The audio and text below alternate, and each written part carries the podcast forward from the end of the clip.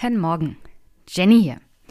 Ich hoffe, das ist eine schöne Osterüberraschung, denn eigentlich wird ja an Feiertagen nicht gepodcastet, wie ihr wisst. Ich mache eine absolute Ausnahme heute, weil ich Klaus Badenhagen tatsächlich unter der Woche noch zu einem Gespräch eingeladen hatte und er hatte spontan auch Ja gesagt. Und wir reden über Taiwan und wie Taiwan die Corona-Krise eigentlich als eines der Länder am besten in den Griff bekommen hat und mit ganz anderen Problemen momentan zu kämpfen hat, was die Reaktion der Bevölkerung angeht. Und da dachte ich mir, das lasse ich jetzt nicht eine Woche liegen. Das verdient Klaus nicht, das verdient das Thema nicht. Und wer weiß, wie es nächste Woche beim Thema Corona aussieht. Also kommt es gleich heute zu Ostermontag. Eine Art Wiederauferstehung sozusagen. Ich hoffe, ihr hattet bisher schöne Ostern und verbringt auch diesen Ostermontag einigermaßen entspannt mit euren Liebsten und in guter Gesundheit.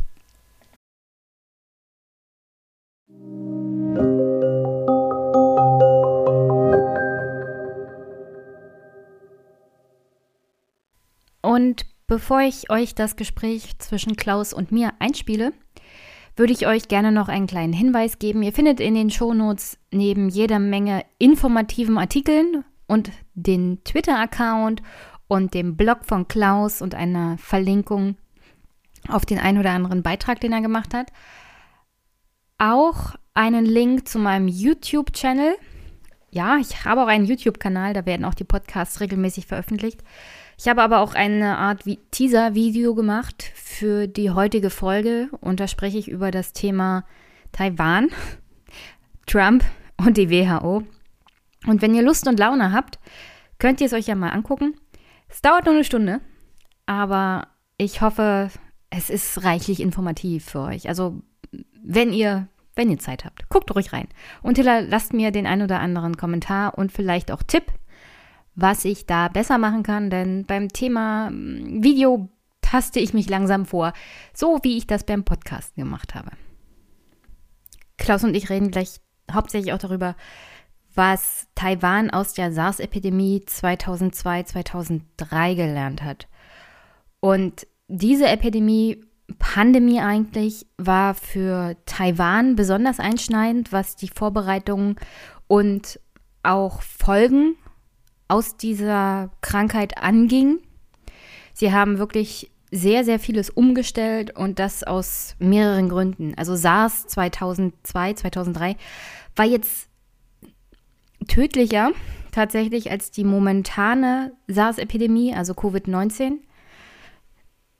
Aber gleichzeitig war sie nicht so ansteckend. Also es war, wie soll man das sagen?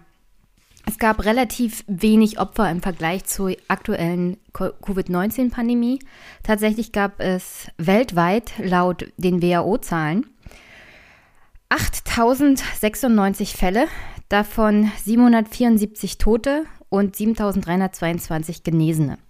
Das ist eigentlich eine Letalitätsrate von 9,6 Prozent und damit ist die Rate sehr, sehr hoch. Aber das bezieht sich natürlich auf den nachgewiesenen Fällen. Es scheint mir so grundsätzlich für SARS 2002, 2003, dass die Ansteckung oder die Verbreitung im Großen und Ganzen nicht so massiv war wie bei Covid-19. Gleichzeitig scheint die Todesrate bei Covid jetzt auf die Gesamtzahl gemessen auch nicht so hoch zu sein. Ich drücke mich mal ein bisschen vorsichtig aus, weil wirklich jeder Tote natürlich einer zu viel ist, wenn man bedenkt, dass man einiges hätte anders machen können und vermeiden können. Vor allem dann, wenn wir uns Italien und Spanien angucken und was die Troika da so mit dem Gesundheitssystem gemacht hat. Nichtsdestotrotz kann man sagen, dass gerade SARS 2002, 2003 besonders stark China, Hongkong, Singapur, Kanada, Taiwan, Vietnam und die Vereinigten Staaten und Großbritannien getroffen hat. Und außerhalb von Großbritannien blieb Europa weitgehend verschont. Gleichzeitig hatte aber vor allem Asien erhebliche wirtschaftliche und sozioökonomische Schäden aufgrund der SARS-Pandemie von 2002, 2003. Laut Untersuchungen litt vor allem das Konsumverhalten und natürlich die Tourismusindustrie, weil wenn gerade eine Pandemie wütet und gerade in den Ländern bricht natürlich auch der Tourismus ein, denn wie wir gerade lernen, erstmal wollen die Einheimischen nicht mehr groß reisen und keiner will in ein Land reisen, in dem gerade eine Pandemie wütet. Also dementsprechend bricht der Tourismus regelrecht ein. Was heißt genau einbrechen? Nun ja, im Frühjahr 2003 verzeichnete Singapur, Hongkong, China und Malaysia einen Rückgang der Touristenzahlen um knapp 70 Prozent. Im Einzelhandel gingen die Umsätze um bis zu 10 Prozent zurück, da natürlich die Menschen sich auf das absolut Notwendigste bezogen. Zahllose Industriebetriebe drosselten natürlich ihre Produktion, um mit geringerer Arbeitsbesetzung das Risiko von Infektionen möglichst klein zu halten. Und wenn wir uns daran erinnern, aktuell gibt es ja eine Debatte darum, dass die Arbeitszeit verlängert wird, gerade in den systemrelevanten Berufen und in dem Bereich Krankenhaus und Pflege. Äh, ich, ich verstehe die Argumentation von wegen, wir haben wenig Personal und das Personal, das da ist, muss halt länger arbeiten. Aber ich glaube, so gut wie jeder, der sich auch nur ein wenig mit zum Beispiel der spanischen Grippe beschäftigt hat, weiß genau, dass das das absolut Falsche ist. Du musst die Arbeitszeiten drosseln und zwar in so gut wie jeder Branche.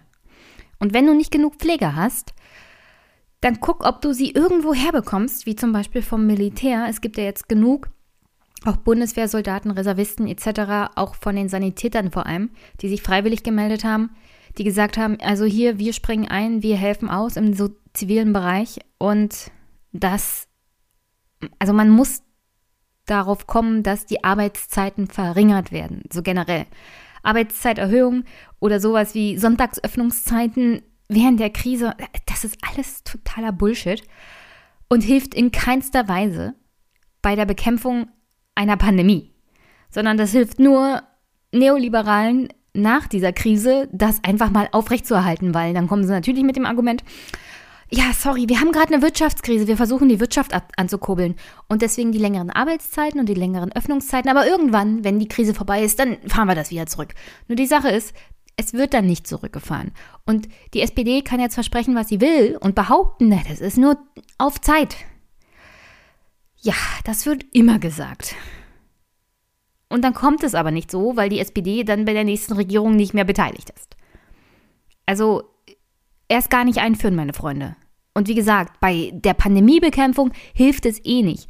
Bei der Industrie ist so und so angesagt, Arbeitszeit drosseln. Deswegen ist es vielleicht gar nicht so schlecht, dass wir Kurzarbeit haben. Prinzipiell habe ich kein offenes Ohr für das Thema Kurzarbeit. Aber wenigstens hilft es dabei, die Arbeitszeiten zu verkürzen.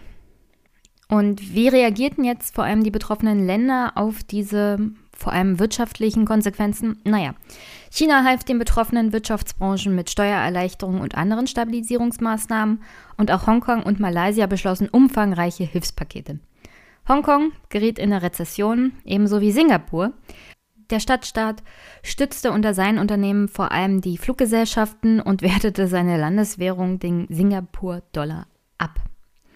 Die Angst vor der Krankheit führte auch zur Verlegung mehrerer sportlicher Großveranstaltungen, also soweit bekannt, kommt einem alles wie ein bisschen Déjà-vu vor. Tatsächlich kann ich mich kaum noch an die Zeit 2002, 2003 erinnern, was die SARS-Epidemie angeht. Ich weiß nicht, wie es bei euch ist. Das liegt hauptsächlich daran wahrscheinlich, dass es in Europa nicht so do doll das Thema war. In den asiatischen Ländern hat es wirklich einen bleibenden Eindruck hinterlassen, sagen wir es mal so. Aber kommen wir zurück zu den sportlichen Großveranstaltungen. Die Internationale Eishockey-Föderation sagte am 30. März 2003 die geplante Austragung der Eishockey-Weltmeisterschaft der Frauen ab die am 3. April in Peking beginnen sollte. Insoweit war die UEFA noch relativ fix, was die Verlegung unter anderem der Europameisterschaft der Männer angeht. Auch der IOC war dann noch relativ schnell, denn vier Tage vor Beginn sozusagen eine Sportveranstaltung epischen Ausmaßes abzusagen, obwohl hier sind Eishockey der Frauen, nichts gegen Eishockey der Frauen, aber vielleicht hätte man bei den Männern nicht so lange gewartet. ja? Übrigens, auch die FIFA verlegte eine Fußball-Weltmeisterschaft, hier auch wieder der Frauen von 2003, in einem Eilverfahren am 3. Mai in die USA. Eigentlich sollte diese Weltmeisterschaft in China stattfinden. Und an diesem Punkt eine kleine Erwähnung. Wimbledon findet ja dieses Jahr nicht statt und die Experten dieser Großveranstaltung haben offenbar jedes Jahr eine Pandemieversicherung abgeschlossen. Das hat sie, soweit ich noch im Kopf habe, insgesamt bisher 41 Millionen gekostet. Also nicht jedes Jahr, sondern insgesamt. Da diese Versicherung jetzt zum Tragen kommt, bekommen sie 123 Millionen als Versicherung zurück. Herzlichen Glückwunsch. Aber was genau ist die Ausrede der FIFA, diese Versicherung nicht abgeschlossen zu haben, wo sie schon in 2003 die Fußballweltmeisterschaft der Frauen verschieben mussten? Also warum genau haben FIFA und UEFA nicht solche Versicherungen? Ich meine, jetzt welche abzuschließen nach Corona, die Preise dafür werden wahrscheinlich ins Astronomische steigen. Aber aus, also aus dieser Erfahrung nichts zu lernen und keine Versicherung abzuschließen. Also wirklich, shame, shame, shame. Und da wir ja jetzt auch akut immer darüber diskutieren, wie viel Geld braucht man dann jetzt, um die Wirtschaft zu retten oder ihnen schnell unter die Arme zu greifen, weil SARS 02, 03 scheint ja dann doch relativ schnell überwunden worden zu sein.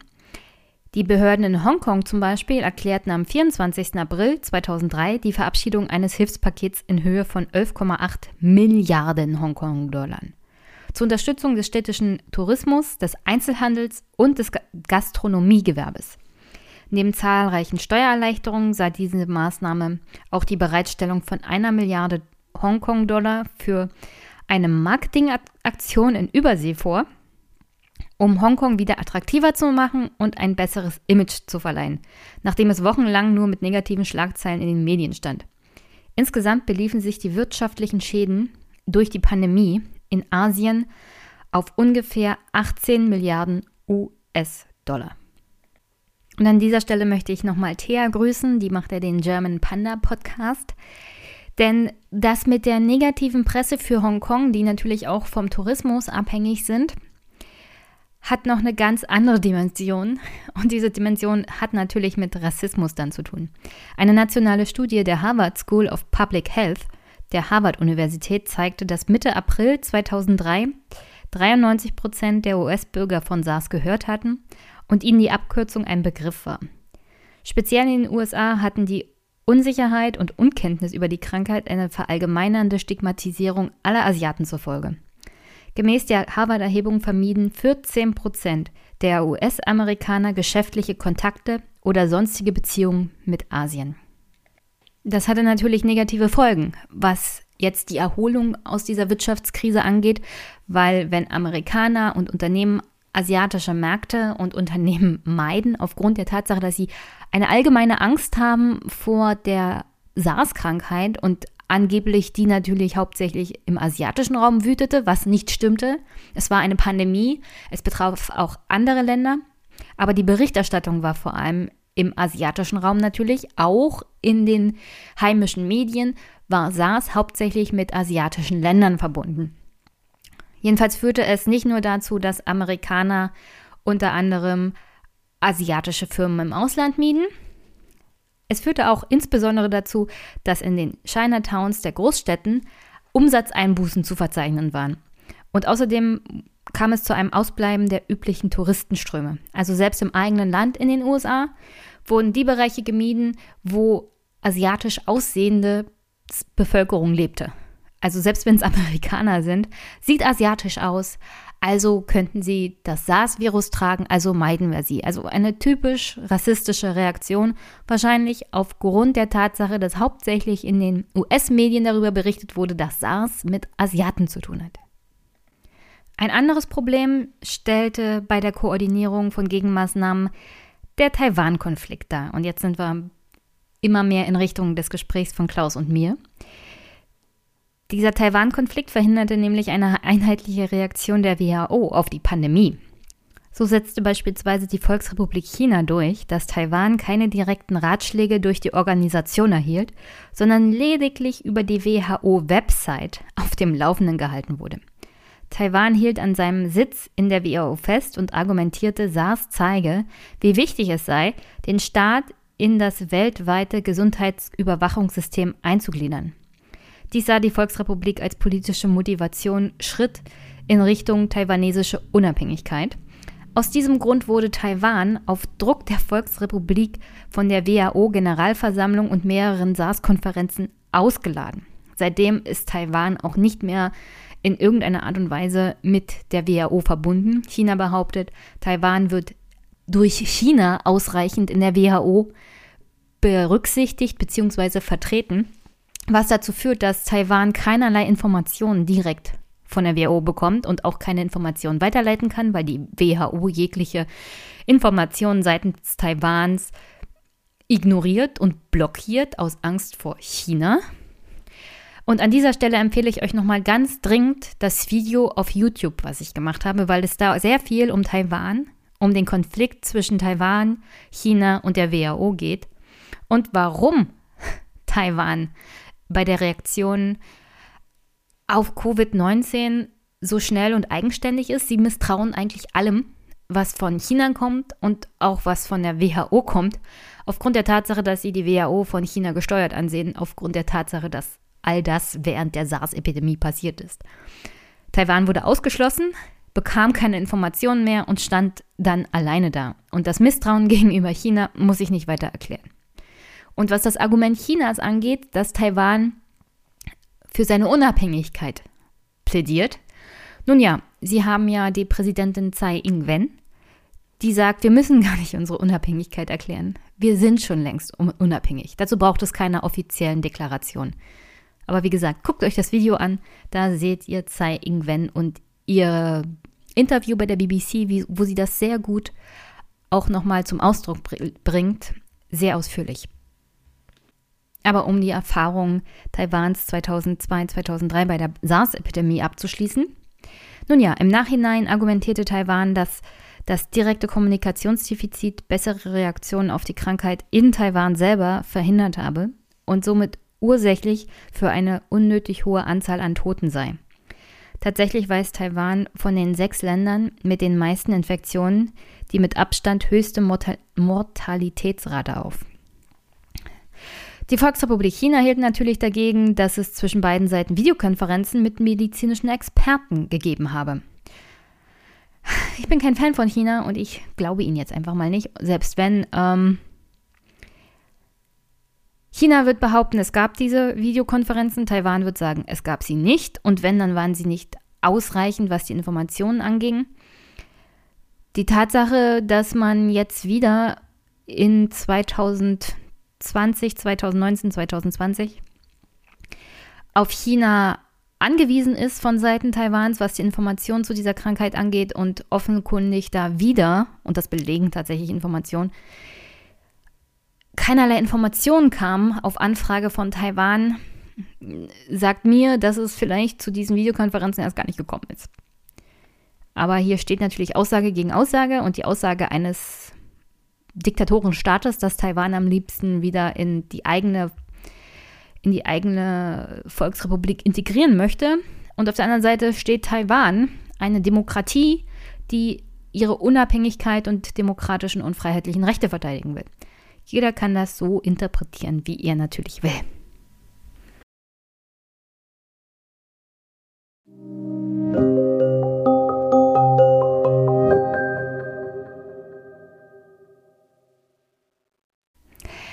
Zum Abschluss.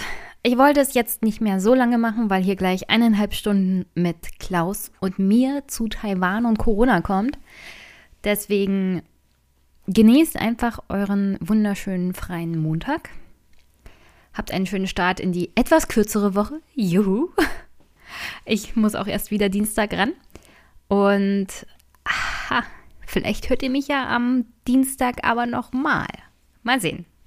Eine kleine Überraschung, die ich jetzt nicht weiter spoilern werde.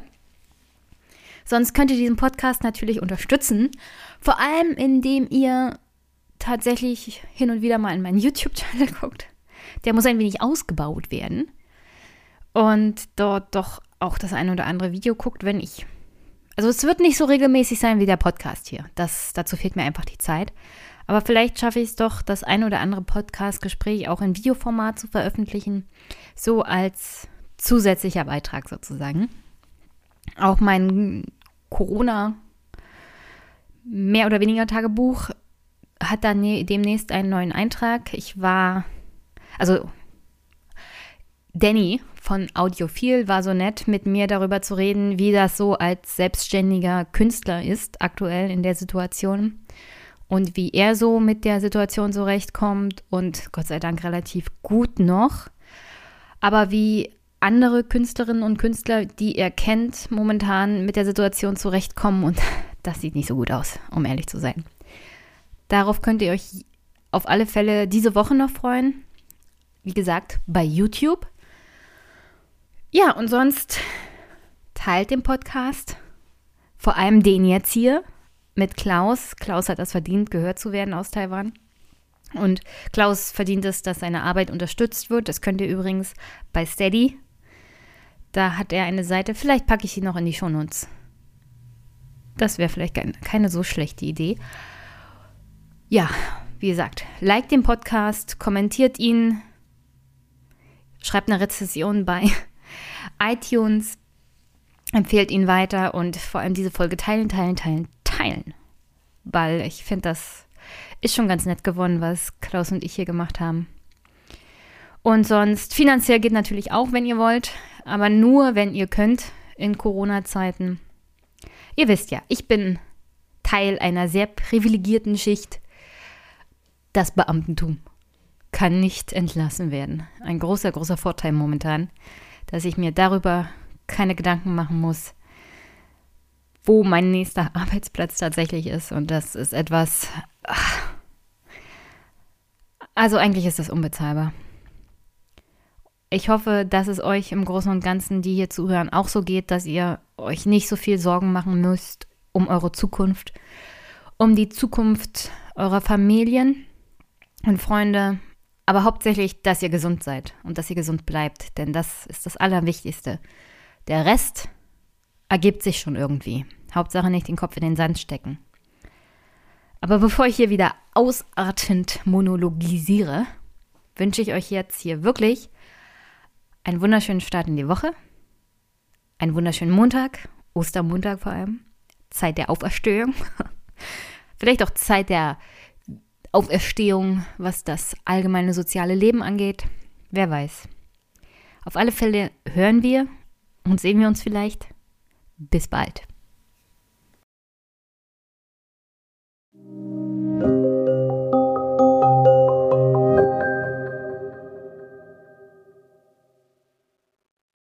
Guten Morgen oder sollte ich sagen guten Nachmittag? Hallo, hier ist es 3 Uhr nachmittags. Hallo Jenny. Hallo. Klaus, schön, dass du wieder da bist. Äh, sehr kurzfristig, um ehrlich zu sein. Ich hätte nicht erwartet, dass wir so kurz nach unserem Gespräch, nach der Wahl in Taiwan für die Präsidentschaft, gleich wieder im März, April über Taiwan reden. Hätte ja, aber die Welt ist eine andere geworden seitdem. Das war Ende Januar und damals wussten wir auch nicht, was uns hier noch bevorsteht. Das stimmt. Aber das wichtigste Thema zuallererst. In Taiwan wird das Fremdgeben demnächst nicht mehr bestraft. Äh, das wissen wir nicht. äh, äh, tatsächlich, das ist jetzt ein großer Abschweifer, aber ja. okay, reden wir, doch, reden wir doch mal über die Strafbarkeit des Ehebruchs. Tatsächlich ich denke mal, in diesen in, Zeiten ganz wichtig. Da, äh, naja, ähm, soziale Isolation, vielleicht ist es auch nicht mehr so relevant für viele, wer weiß. Ähm, also im, im, Strafgesetzbuch in Taiwan steht noch ein Paragraph, der sagt, dass es eine Straftat ist, Ehebruch zu begehen. Und du kannst das kann bis auch zu einem werden. Jahr ins Gefängnis kommen, habe ich gehört. Ähm, das, im, im, Extremfall ist das so. Normalerweise wird das meistens dann gegen Geldzahlungen äh, eingestellt. Also, dass jetzt jemand wirklich ins Gefängnis geht, ist, glaube ich, sehr selten.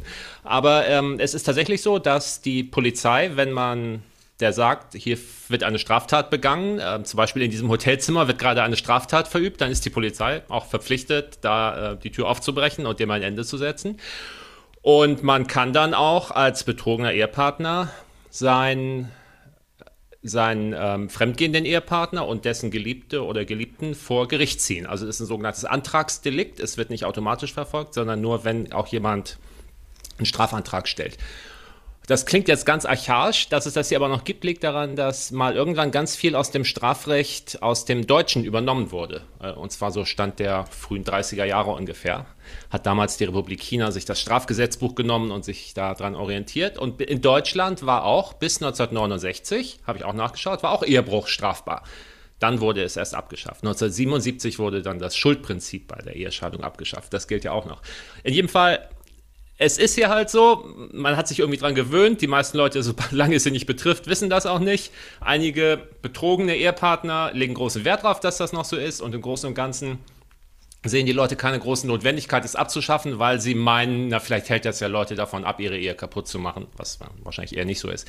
Aber jetzt wird sich das oberste Gericht, also quasi das Verfassungsgericht, mit diesem Paragraphen beschäftigen und wird überprüfen, ob der verfassungsmäßig ist oder ob er quasi das Menschenrecht auf freie Entfaltung der Persönlichkeit und so weiter einschränkt. Und irgendwann in den nächsten Wochen wird es eine Entscheidung geben und es könnte gut sein, dass dann das Verfassungsgericht sagt, das muss sich ändern. Genauso wie sie ja vor einigen Jahren auch das Verbot der gleichgeschlechtlichen Ehe für verfassungswidrig erklärt hatten und sich das daraufhin auch geändert hatte. Jetzt haben wir also das wichtigste Thema zum Anfang schon behandelt. Jetzt können wir mal zu dem Absolut. Nebenthema kommen. Ich bin ja ein bisschen enttäuscht von dir, Klaus. Denn als wir tatsächlich ja. über die Wahl äh, der Präsidentin gesprochen hatten, von, also von Tsai Ing-wen, da mhm. gab es ja schon Corona-Maßnahmen in Taiwan. Wieso hast du mir denn davon nichts erzählt? Das, die Wahl war, soweit ich weiß, am 20. Januar. Ja. Und ich, nee, oder um, um 10. Januar rum. Äh, das war für uns hier überhaupt kein Thema in der öffentlichen Wahrnehmung. Man hat zwar gehört aus China Meldungen, ähm, geheimnisvolle neue Grippe, äh, verwandt mit dem SARS-Virus, Fragezeichen. Das war natürlich, klang natürlich auch durch. Aber zum einen war natürlich bis Mitte Januar absolut beschäftigt mit dem Wahlkampf und allem und da hat es keine Rolle gespielt. Und dann so um den 20., 21. rum hat dieses chinesische Neujahrsfest vor der Tür gestanden und die Leute sind in, in Urlaub gefahren und dann waren sie alle zu Hause, hatten noch mehr Zeit, Nachrichten zu gucken. Und genau in der Zeit ist es dann wirklich in China ja explodiert und war nicht mehr zu leugnen. Und ähm, ich gucke mal gerade am 23. Januar, das war genau zu chinesisch Neujahr, hat China dann Wuhan abgeriegelt. Und zu dem Zeitpunkt war halt klar, dass das jetzt ein großes Ding ist und dass Taiwan was tun muss, um nicht auch betroffen zu sein, weil es halt direkt vor der mhm. Haustür von China liegt und normalerweise auch so viel Austausch, Geschäftsleute, Touristen und so weiter hier stattfindet. Also ab dem Moment war das sozusagen ein Riesenthema. Dass davor die Regierung schon über drei Wochen lang alarmiert war und schon Experten in Flugzeuge geschickt hatte und so weiter, das äh, hatte man in dem Moment gar nicht auf dem Schirm. Also das ist für uns in dem Moment in dem Moment, wo China gesagt hat, wir, wir regeln hier diese Millionenstadt ab, war halt klar, jetzt ist es real und das ist ein, das Problem, mit dem sich jetzt alle befassen müssen. Es mhm. kam also in dem Sinne auch, auch überraschend, aber wir haben uns halt nicht so viel Zeit erlaubt, wie Deutschland das Ganze jetzt in Ruhe zu beobachten und zu sagen, da wird schon irgendwie gut gehen, sondern dann ist es auch wirklich hier schnell gegangen mit den Maßnahmen und mit der Kommunikation. Aber wir wollen jetzt ja gar nicht so viel vorwegnehmen. Also nee, warum nee. bist du, warum ich, bist du böse mit mir? Ja, weil ich wirklich überrascht war, als ich natürlich wieder auf deine wunderbare Homepage geguckt habe. Du hast eine unglaubliche Coronavirus-Zeitleiste, also im Vergleich zwischen den, dem Handeln von Taiwan und Deutschland aufgemacht. Das stelle ich auch in die Shownotes. Ich kann nicht alles vorlesen, weil es geht wirklich seitenweise die Chronologie, die du aufgestellt hast.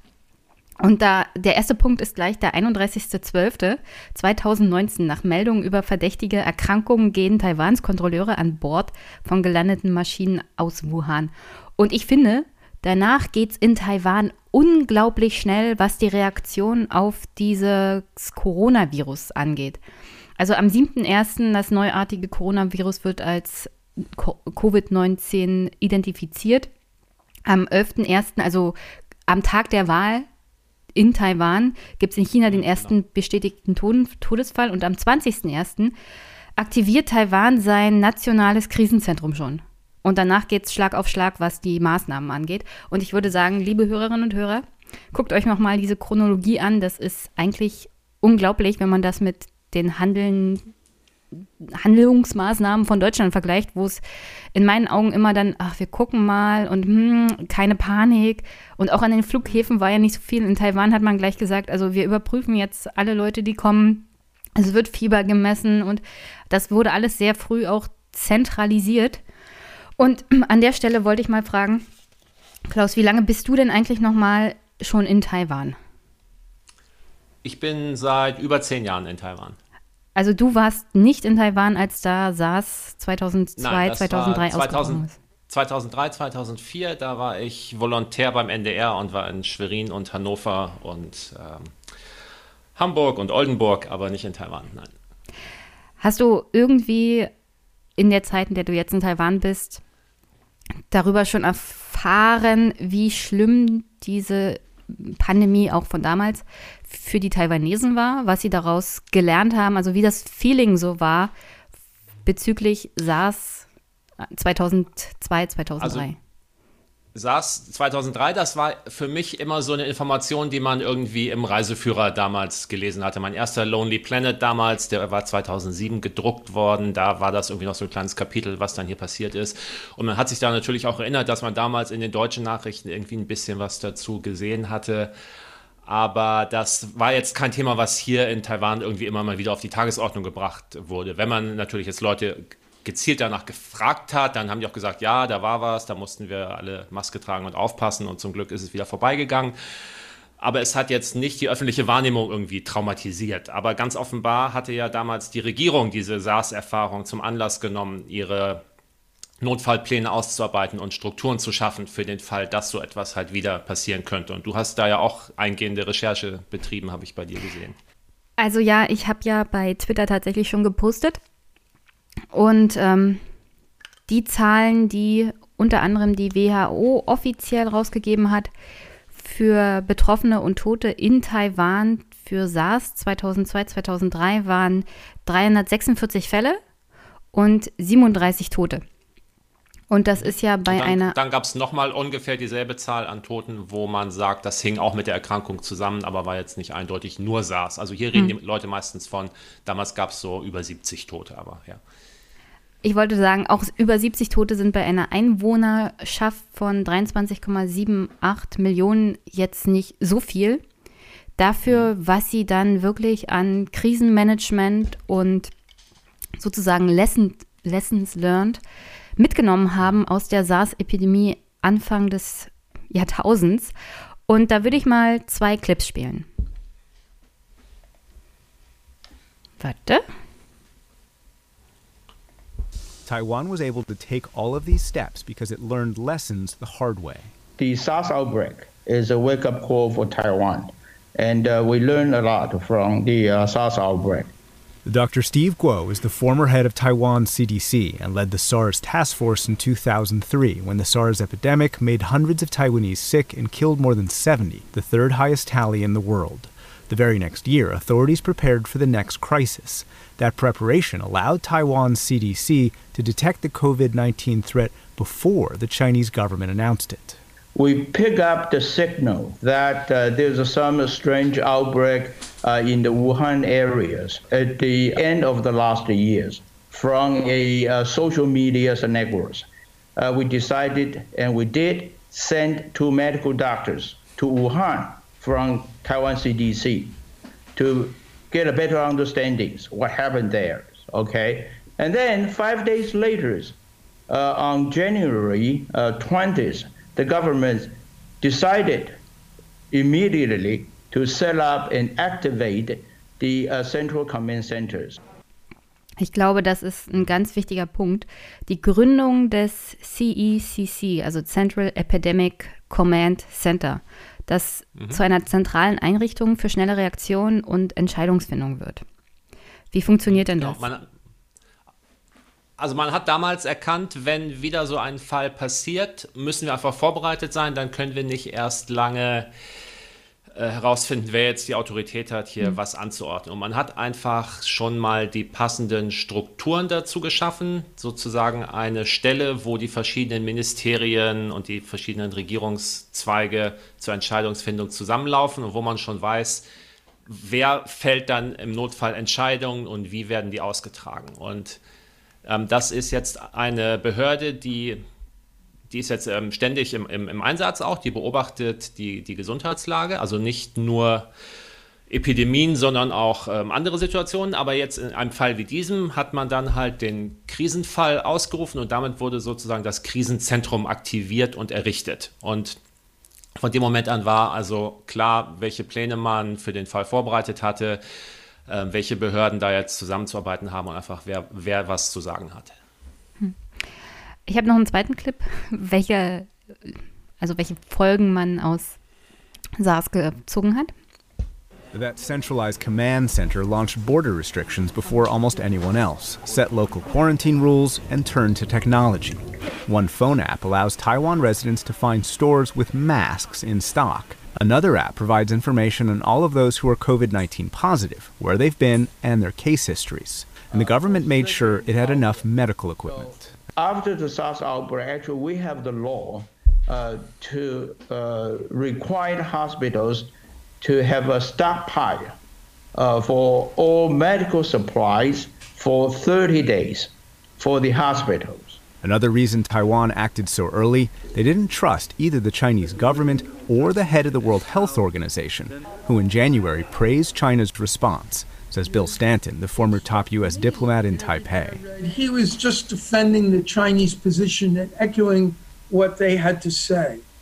And it made the Taiwanese even more suspicious to what the Chinese were doing for that reason. China doesn't allow Taiwan into the WHO. And that's that's really stupid because Taiwan is one of the main countries in the world that has expertise on international health issues. Da war ja jetzt einiges drin.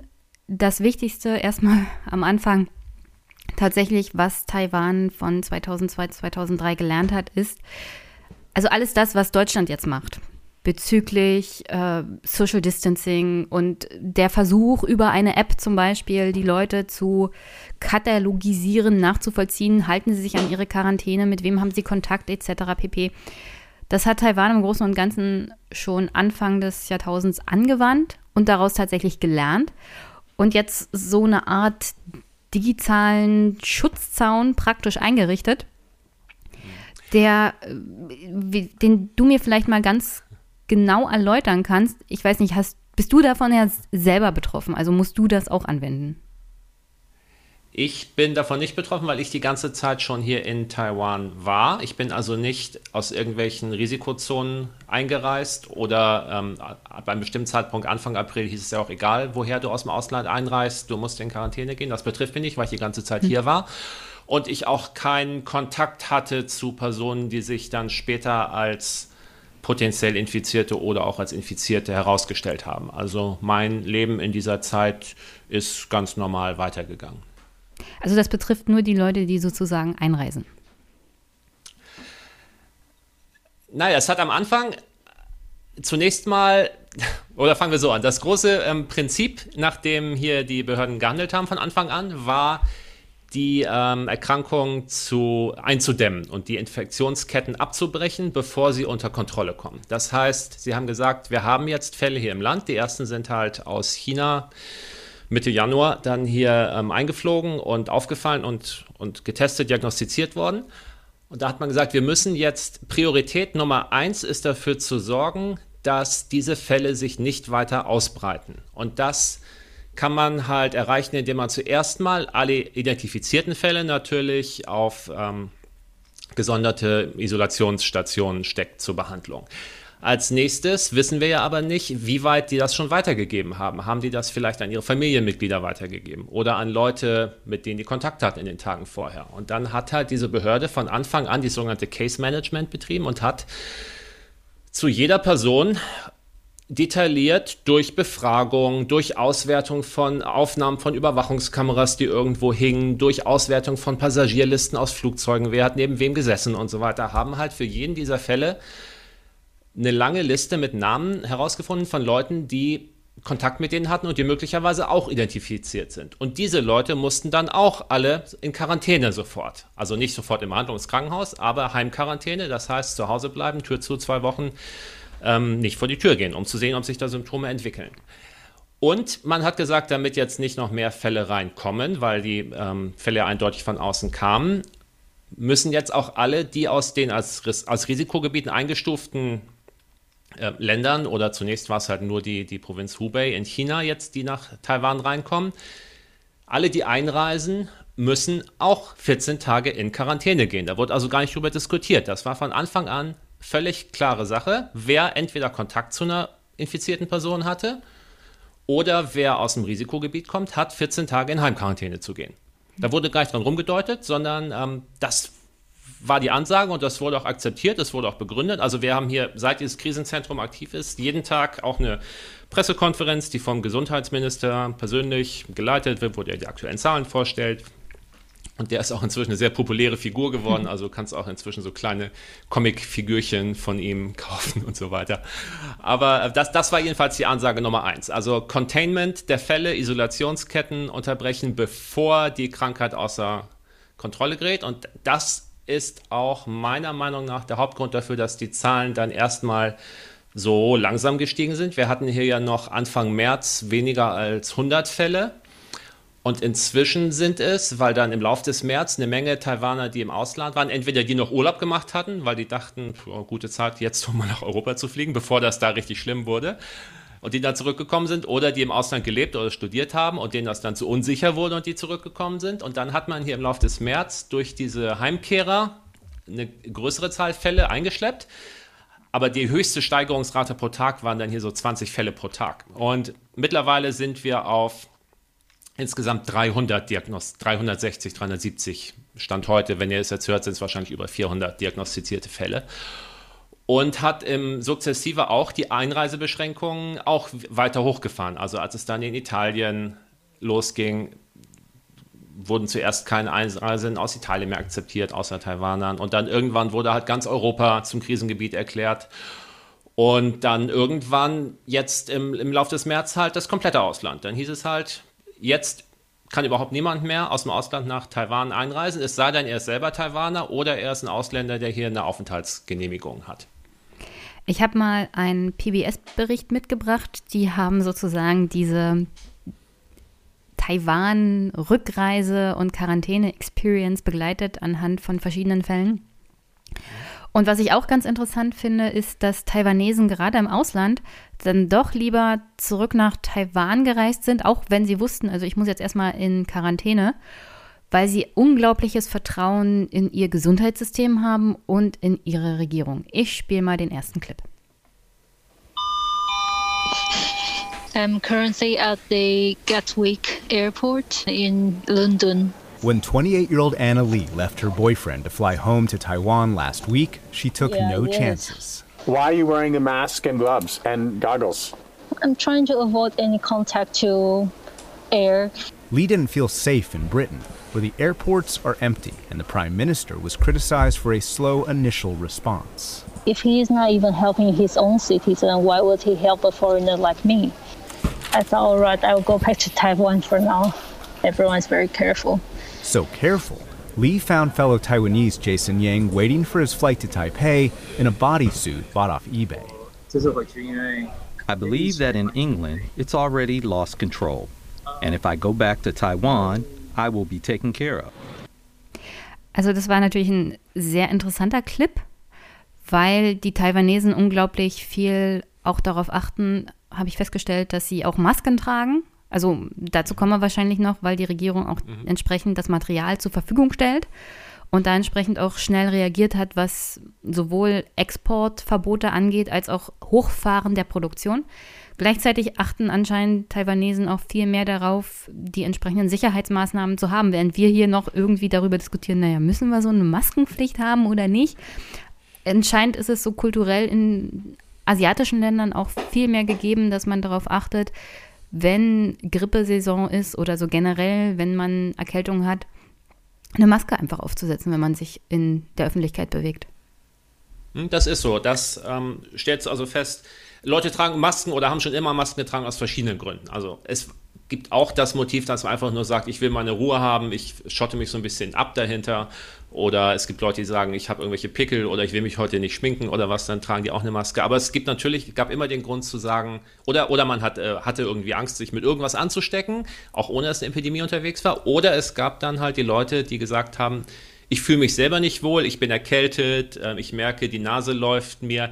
Es gehört sich jetzt einfach eine Maske zu tragen, um andere zu schützen. Das war schon immer ein sehr akzeptiertes Motiv, um, um eine Maske zu tragen. Also dieses sich selbst schützen und andere schützen, das ging schon immer Hand in Hand hier. Ich glaube, im Moment wahrscheinlich überschätzen die Taiwaner momentan die Funktion der Maske für den Selbstschutz. Ähm, dadurch, dass hier die Versorgung mit den Masken gesichert ist, hat man zumindest bis vor einigen Tagen hier beobachtet, dass einige Leute wirklich sehr sorglos sind und es also es gab noch immer oder es gibt noch immer Menschenmassen auf Märkten, die sich da drängen und die Leute hatten gerade langes Feiertagswochenende und sind trotz Appellen, es lieber sein zu lassen, sind da doch viele so zu beliebten Touristenzielen hier gefahren. Und da hat die Regierung gesagt, oh Moment mal, äh, das war jetzt aber nicht die Idee und das hm. ähm, ist, ist, ist schlimmer, als wir erwartet hatten. Und wenn wir jetzt Pech haben, dann breitet sich die Krankheit dadurch aus. Ist es das, was ihr wirklich wolltet? Und hat dann, fängt jetzt gerade an, auch Regeln zum Social Distancing ähm, härter zu formulieren. Also es, es, sind noch immer eher Empfehlungen hier. Wir sind halt dadurch, dass wir durch andere Maßnahmen es geschafft haben, die Situation unter Kontrolle zu haben, sind wir noch nicht so weit wie in Deutschland, dass dieses Abstand halten in der Öffentlichkeit, Kontaktsperre und so weiter äh, strafbewehrt durchgesetzt werden muss. Aber momentan könnte es sein, dass die Regierung sagt, da, wir müssen jetzt mehr in die Richtung gehen, um wirklich diesen guten Stand, den wir jetzt so lange gehalten haben, auch für die Zukunft noch zu sichern, weil halt ganz offenbar einige Taiwaner auch so ein bisschen die Ansicht haben, mit einer Maske bin ich quasi unverwundbar und ähm, dann, dann fahre ich halt doch dahin, wo sich die Leute drängen, äh, da wird mir schon nichts passieren. Also das ist sozusagen die Kehrseite, die Kehrseite dieser, ähm, starken Sicherheit, die man hier erreicht hat und dieses, dieses mit jeden mit Masken versorgen, dass ähm, ein bisschen bei einigen so die Wirkung der Schutzmasken überschätzt wird. Ich glaube persönlich, dass diese konsequent angeordnete und auch überwachte Heimquarantäne hm. und Isolation von potenziellen Fällen, also die gar nicht bestätigt sind, sondern wo nur die Möglichkeit besteht, dass sie infiziert sind, dass das eher der Hauptgrund dafür ist, dass wir hier in Taiwan so einen ähm, ja, wenig, wenig ähm, schlimmen Verlauf hatten bisher. Ist auch interessant, dass gerade der Erfolg bei der Abwehr von Corona einen doch ein bisschen fahrlässig werden lässt, wa? Ja, das ist auch menschlich. Jetzt hm. hast du in Deutschland ja auch ja. die Argumentation, guck mal, jetzt gehen die Zahlen wieder so, die Neuinfektionszahlen so ein bisschen zurück seit einer Woche. Wie lange soll das denn jetzt noch weitergehen? Haben wir sich schon hm. das Schlimmste überstanden? Also die Menschen sind natürlich immer auch wenn sie es erstmal akzeptieren, was passiert, suchen sie natürlich immer nach, nach ähm, ja, Hoffnungsschimmernd äh, oder irgendwas, woran sie sich festhalten können, um dann zu sagen, dass jetzt doch die Normalität wieder weitergehen sollte. Das ist dann hier nicht viel anders. Wo du eben noch auch darauf angespielt hattest, war, dass du gesagt hast, die Leute sind hier eher bereit, ähm, solche Einschränkungen hinzunehmen. Da ist man dann das, immer das ganz hatte ich schnell, nicht so, das hatte ich nicht so Oder, oder hat es, das, also es gibt, es, es gibt ja, ein, nee, es, es, klang somit an. Also es, man ist dann immer ganz schnell dabei zu sagen, jetzt nicht du, sondern irgendwelche anderen Berichte, Kommentatoren.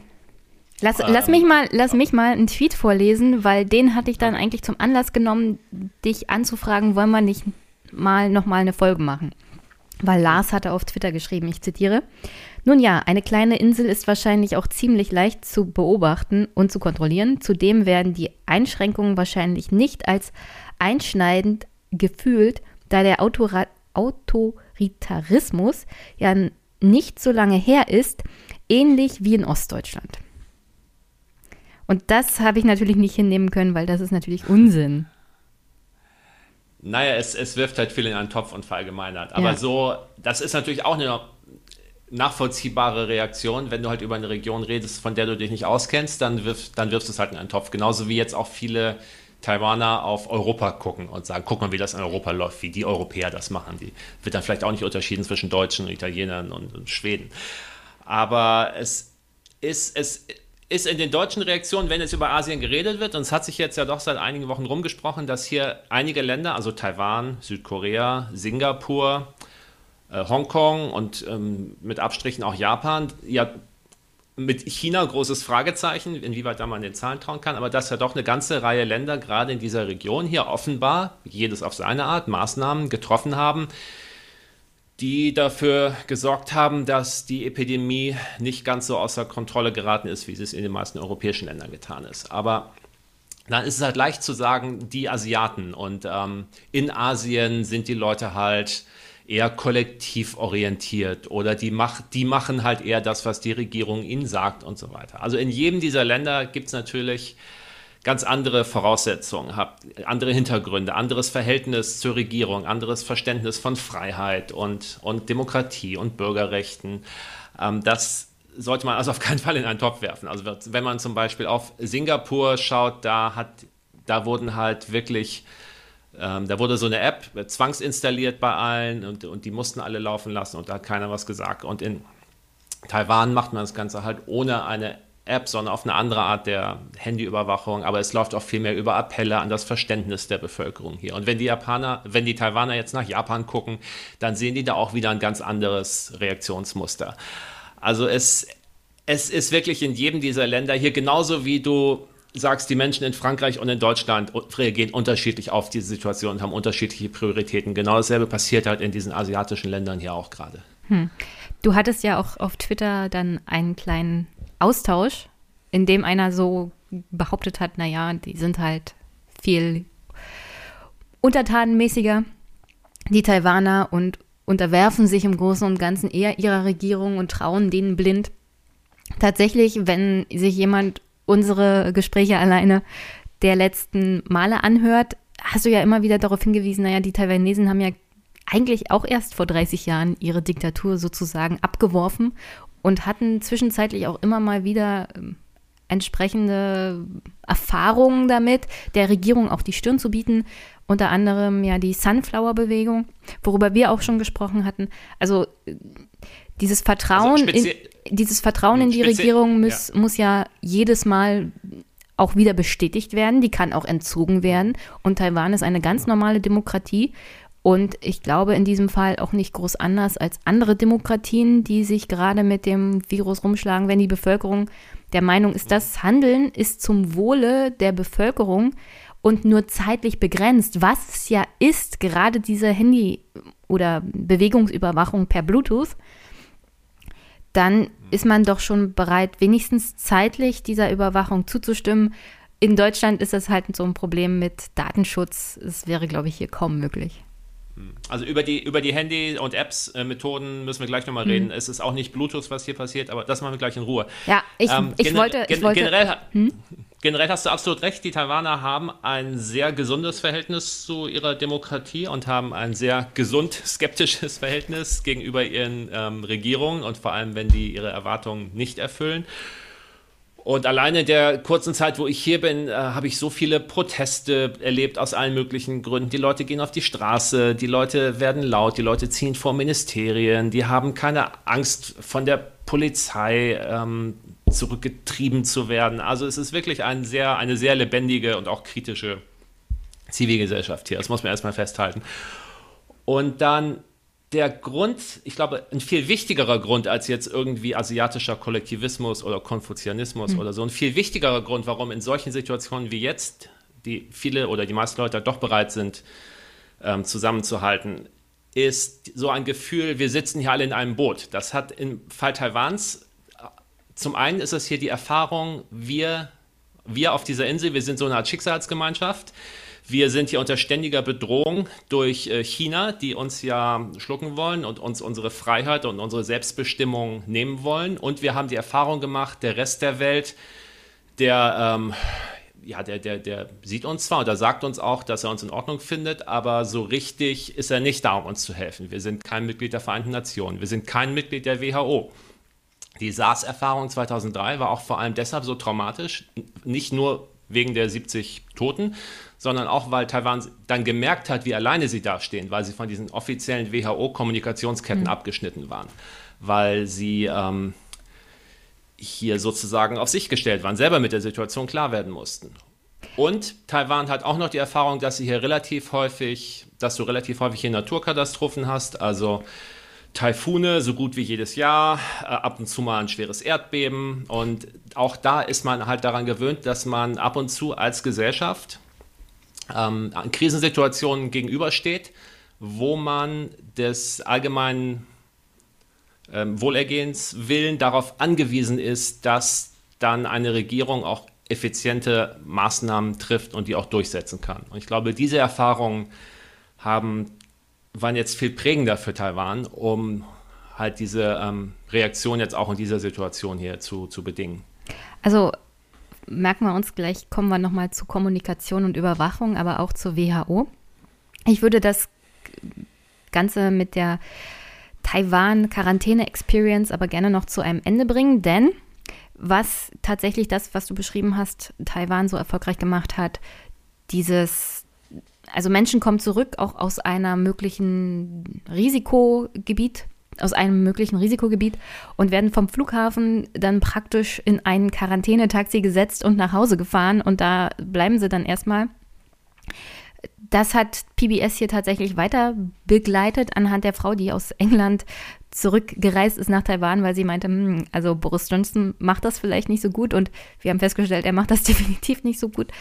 Äh, man kann ja von ihm halten, was man will, aber momentan ist er auf der Intensivstation und man wünscht sich natürlich nicht, dass er an Corona verstirbt.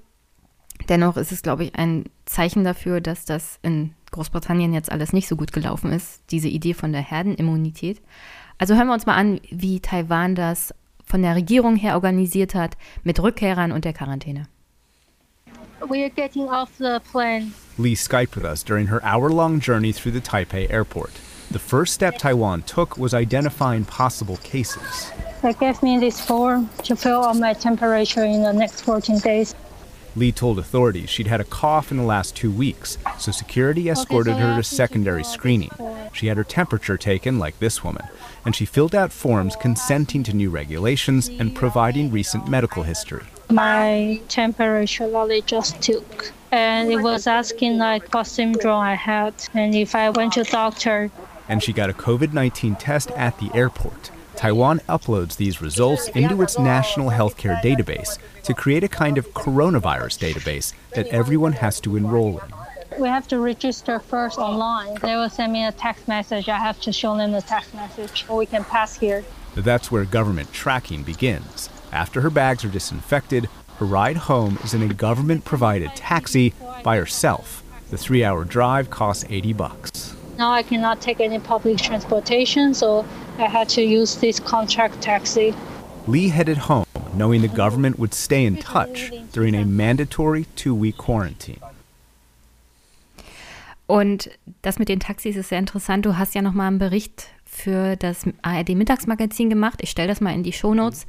Diese Taxis äh, werden von der Regierung, soweit ich das weiß, bezahlt. Also du wirst sozusagen regierungstechnisch nach Hause gebracht. Diese Taxis werden desinfiziert. Es gibt eine, eine Schutzfolie zwischen dem Fahrgast und dem Fahrer. Der Fahrer hat Maske auf, er hat Desinfektionsmittel, er desinfiziert nach jeder Fahrt sozusagen die ähm, Gastkabine. Es, also da keine, keine Kompromisse werden da gemacht. Genau, ah, nochmal, wir reden hier nicht über die Fälle, wo man schon weiß, dass sie erkrankt sind. Also diese hm. Taxis hat man eingeführt, als klar war, das war jetzt auch so im März, es kommt jetzt die große Rückreisewelle. Also viele wollen jetzt zurück nach Taiwan kommen. Die werden alle am Flughafen landen. Da werden wahrscheinlich, da die alle aus USA, Europa oder sonst wer kommen, auch Infizierte dabei sein. Wie gehen wir jetzt damit um? Und das läuft so, dass du noch bevor du aus dem Einreisebereich rauskommst, wird jeder registriert. Du füllst Formulare aus, dir wird die Temperatur gemessen und man fragt dich, ob du Symptome hast. Und wenn du ähm, Fieber und oder Symptome hast, dann kommst du gar nicht erst raus ähm, aus, dem, aus, aus, der, aus dem allgemeinen Ausgang, sondern dann geht das sofort per Krankenwagen in eine Klinik. Also du, du wirst sozusagen sofort in die Behandlung gebracht. Und da Taiwan im Moment ja auch nur 300 äh, aktive Covid-19-Fälle hat, ist auch wirklich jeder, der hier diagnostiziert ist, ist hier im Krankenhaus. Also das, was, was ich jetzt hier aus Deutschland lese, dass natürlich inzwischen in Deutschland auch viele, die Symptome haben, aber halt leichte Symptome, selbst keine großen Beschwerden haben, dass die halt zu Hause sind und rumlaufen. Ähm, das würde dir niemand abnehmen. Also hier ist völlig klar, wenn du, wenn du diagnostiziert bist, bist du sowieso im Krankenhaus. So die Fälle, von denen wir jetzt hier geredet haben, die diesen hm. Taxiservice nehmen, das sind halt die, die dann einreisen und die symptomfrei sind, wo man aber halt trotzdem nicht ausschließen kann, dass die nicht auch schon in der Inkubationszeit sind vielleicht auch schon ansteckend sind oder in Kürze Symptome zeigen werden. Und damit das dann halt auch lückenlos weitergeht, die müssen ja auch alle 14 Tage in Heimquarantäne gehen, muss man halt auch dafür sorgen, dass der Weg vom Flughafen nach Hause auch ist wie so eine Kühlkette im Prinzip, ja. dass das auch alles lückenlos passiert. Und dafür entweder kannst du von deiner ähm, Familie abgeholt werden, mit der du dann ja sowieso auch in deiner Zuhause-Situation zusammenleben wirst, oder du kannst mit deinem eigenen Auto fahren, wenn das noch am Flughafen steht, aber du kannst nicht einfach mit der U-Bahn fahren oder mit einem normalen Bus fahren oder dir irgendwie selber ein Taxi holen und irgendwo hinfahren, sondern dann wird sichergestellt, dass du mit diesem Taxi fährst, wo die Fahrer besondere Sicherheitsvorkehrungen treffen.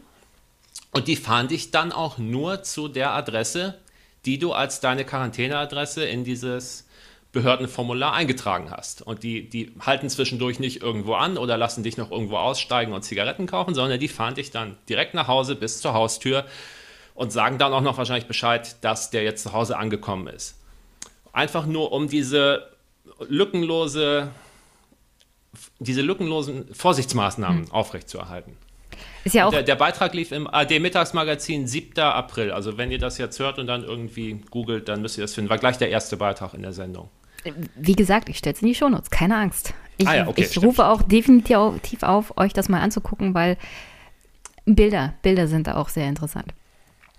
Und äh, warum mir das nochmal so im Gedächtnis geblieben ist mit jemand kommt zurück aus einem Risikogebiet, was ja Großbritannien tatsächlich auch schon war, äh, Europa so generell, und wird erstmal zur Vorsicht in Quarantäne gesteckt damit man tatsächlich sicher gehen kann, dass nicht irgendwie groß ausgebreitet wird.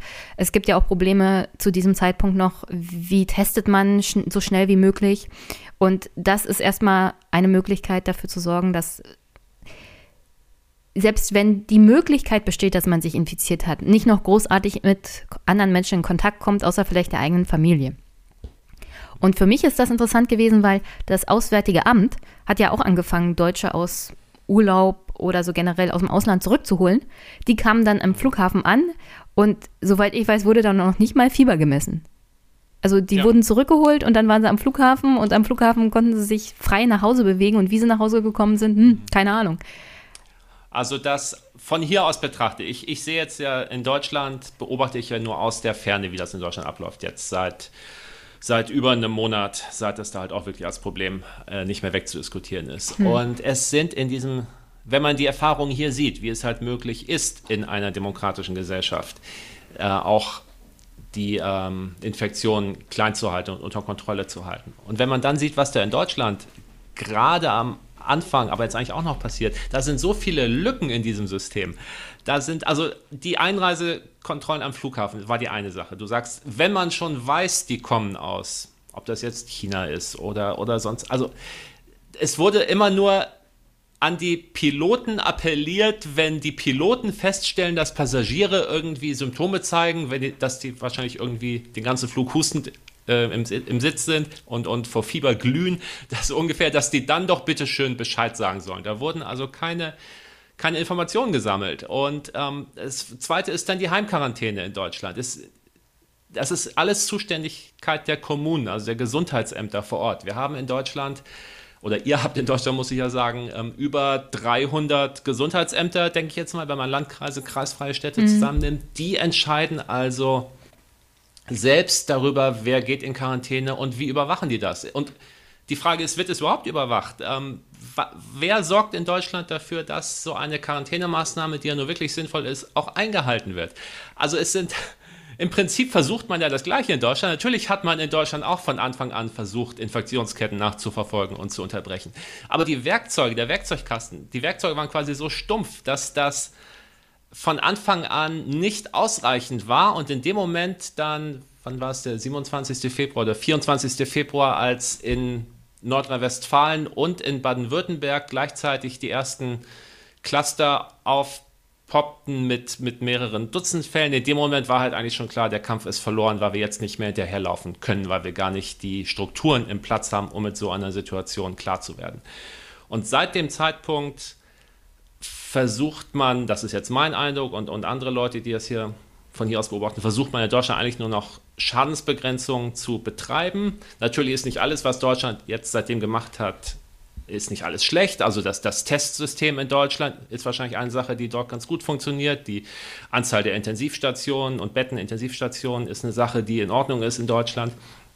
Aber dass man es überhaupt so weit hat kommen lassen, das hat man halt hier von Taiwan aus, auch Taiwaner haben das mit einer gewissen Fassungslosigkeit beobachtet. Die haben immer gesagt, ähm, wir dachten, Europa ist so weit entwickelt und wir dachten, Deutschland ist ein Land, wo alles perfekt geplant ist und wo die Leute alles, was sie machen, besonders gut machen wollen. Und das sind so Illusionen, die einfach dann auch durch diese Krise hier zerstört worden sind. Und auch viele Deutsche, die jetzt hier in Taiwan leben, mit denen ich natürlich auch regelmäßig Kontakt habe, die ähm, schütteln auch den Kopf und die sagen, wir sind doch ziemlich froh, dass wir jetzt hier sind in dieser Situation. Und die ähm, zieht es jetzt, wenn sie hier wirklich Familie haben und so weiter, zieht es die jetzt nicht zurück nach Deutschland. Und wir hoffen alle nur, dass das jetzt ähm, da bei euch auch ja, möglichst ähm, bald und schadensfrei über die Bühne geht. Aber das ist der allgemeine Eindruck hier, ist einfach, Deutschland war nicht vorbereitet. Deutschland hat diese Zeit im Februar. Zwischen es ist eindeutig, dass da eine Pandemie im Entstehen ist. Man muss damit rechnen, dass sie irgendwann auf Deutschland übergreifen wird.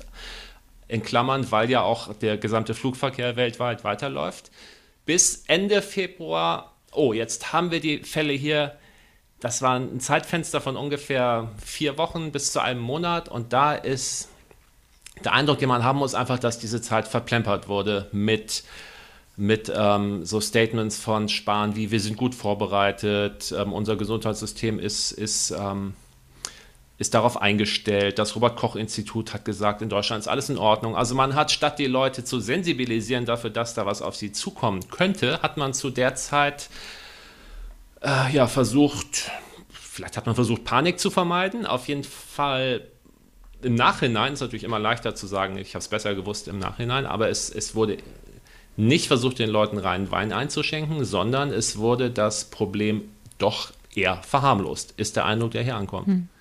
Ja, man, also der erste Fehler war ja schon mal Karneval stattfinden zu lassen. Ja, natürlich. Ähm, so, jetzt, ich habe mir natürlich auch ein paar Gedanken gemacht, woran liegt das denn jetzt, dass, dass Deutschlands Reaktion jetzt zumindest zu dem Zeitpunkt so suboptimal war. Ähm, zum einen, sie hatten, es gab halt nicht diese Erfahrung wie hier, dass man gesagt hat, wir sind nochmal knapp davon gekommen, jetzt mit SARS und jetzt müssen wir wirklich die Pläne in der Schublade haben. Das war das eine. Zum anderen, du hast natürlich in Deutschland die Situation, dass du nach außen hin bist du Teil der EU. Und wenn man jetzt gesagt hätte, wir wollen Einreisebeschränkungen wirksam machen, hätte von Anfang an die ganze EU mitmachen müssen. Das war eigentlich auch keine Sache, die zu dem Zeitpunkt Deutschland realistisch hätte beschließen können. Das so. Und nach innen hin hat man halt den Föderalismus und die Zuständigkeit der Kommunen. Also nach, nach innen hin gab es auch gar nicht die Strukturen, um da zentral Entscheidungen zu treffen, die dann für alle verbindlich waren. Ähm, so, damit muss man klarkommen. Dann kann man sagen, vielleicht gab es auch individuelles Versagen von Entscheidungsträgern, die einfach nicht vorbereitet waren. Es gab 2012 schon einen Bericht ähm, vom Bundesamt für Katastrophenschutz, der gesagt hat, was, was würde passieren, wenn eine ähm. Virusepidemie in Deutschland ausbrechen würde. Also wurde das im Prinzip schon mal alles mhm. klipp und klar durchgerechnet und man hat natürlich auch ist man zum Schluss gekommen, dass Schutzkleidung, Masken und so weiter auf Vorrat gehalten werden müssen. Ist auch nicht passiert. Also viele der Bundesländer haben dann, hat man jetzt nochmal befragt danach, habt ihr den Bericht nicht gelesen 2012, haben entweder gesagt, ja, aber war damals nicht so wichtig oder hm, kann ich mich jetzt gar nicht dran erinnern. Also selbst man, man hätte vorgewarnt sein können, man war es aber nicht. Und ich glaube, es spielt aber auch eine Rolle damit, dass die Entscheidungsträger, die Politik zu dem Zeitpunkt, wenn du jetzt sagst, Karneval absagen, natürlich hat man auch die mögliche Reaktion der Bevölkerung antizipiert. Und man hat sich überlegt, wenn wir jetzt 20. Februar gesagt, sagen würden, Deutschland, keine Bundesligaspiele und ähm, kein Karneval und jeder, der in den ICE steigt, muss ein Formular ausfüllen von mir aus. Was wäre denn da die Reaktion gewesen? Natürlich hätte die Bevölkerung die, äh, das auch nicht hingenommen und wäre auf die Barrikaden gegangen zu dem Zeitpunkt. Also das ist so eine Gemengelage von verschiedenen Faktoren, die einfach dafür gesorgt haben, dass, dass die Situation in Deutschland jetzt so ist, wie sie ist. Hm. Ich würde gerne noch den Clip einspielen, wie das denn so ist, wenn man in Quarantäne ist in Taiwan, weil ich, ich hoffe, ich hoffe einfach mal, dass wir aufgrund der Tatsache, dass wir momentan noch mit einem blauen Auge davonkommen, was jetzt auch die Todeszahlen angeht. Ich meine, ich habe am 6.4. Mal beim Robert-Koch-Institut reingeguckt. Momentan haben wir deutschlandweit 95.391 registrierte Fälle. Davon sind 1434 verstorben.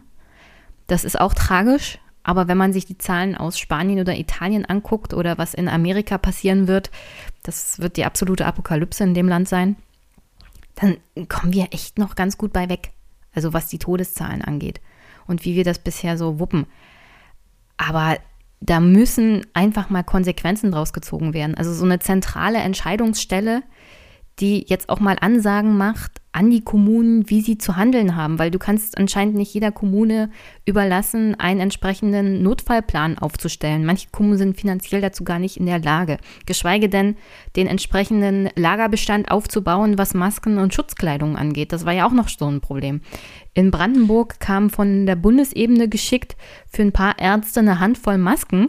Also einer war ganz entsetzt, hat darüber ein Video gemacht so nach dem Motto, ja, und wie lange soll ich jetzt mit einer Maske und vier Handschuhen mich und meine, meine Arzthelferinnen hier versorgen?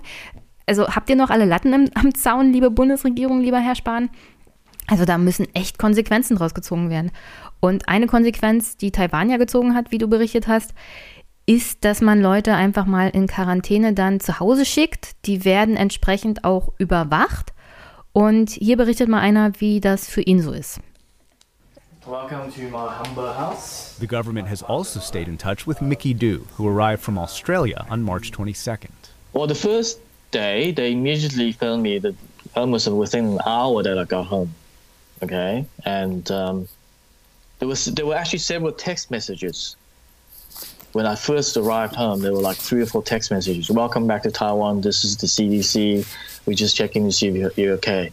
Mickey's girlfriend recorded him in his apartment. Everyone who arrives in Taiwan today is tracked by cell phone to make sure they stay at home. Taiwan's Center for Disease Control tries to make 14 day quarantines easy. She asked me whether or not I lived at this address. I said, yeah, sure, that, that is my address. And I said, when are you going to be here? She said, I'm going to be there in five minutes. I'm like, oh, okay. And no, they showed up in four minutes. they were like outside. Look. So she just gave me a packet of uh, masks, and there were 14 masks in the packet exactly. Also für mich ist ganz wichtig, dass die Bundesregierung dann für die Zukunft daraus lernen sollte, auch mit Menschen einfach in Kontakt zutreten. Also es gab hier Leute, die darüber berichtet haben, also ich habe hier Symptome, mein Arzt hat mir gesagt, ich soll mich beim Gesundheitsamt melden. Das Gesundheitsamt hat gesagt, ja, wir rufen zurück und das war irgendwie dann drei Tage später. Also manche Kommunen mhm. und manche Ämter sind einfach völlig überfordert mit der Situation aufgrund der Tatsache, dass sie natürlich auch entsprechend das Personal und die finanziellen Mittel gar nicht haben, um auf so eine Pandemie entsprechend zu reagieren. Also in so einer Situation brauchst du einfach sowohl als Behörde vor Ort, die das irgendwie durchsetzen muss, als auch als Mensch, der eventuell betroffen ist, als Patient, du brauchst einfach verlässliche und klare Ansagen. Und das fing ja sehr früh an in Deutschland, offenbar mit dieser Unsicherheit, ähm, kann ich mich testen lassen? Darf ich mich testen lassen? Was sagt mein Hausarzt dafür? Jeder Hausarzt hat was anderes gesagt. Also mein Eindruck war, dass da bei euch von Anfang an so eine allgemeine Verwirrung mhm. ähm, am Gange war und keiner so richtig wusste, woran er war und das irgendwie Glückssache war, in, welchem, in welcher Kommune oder in welcher Stadt du warst oder in welchen Hausarzt du geraten bist.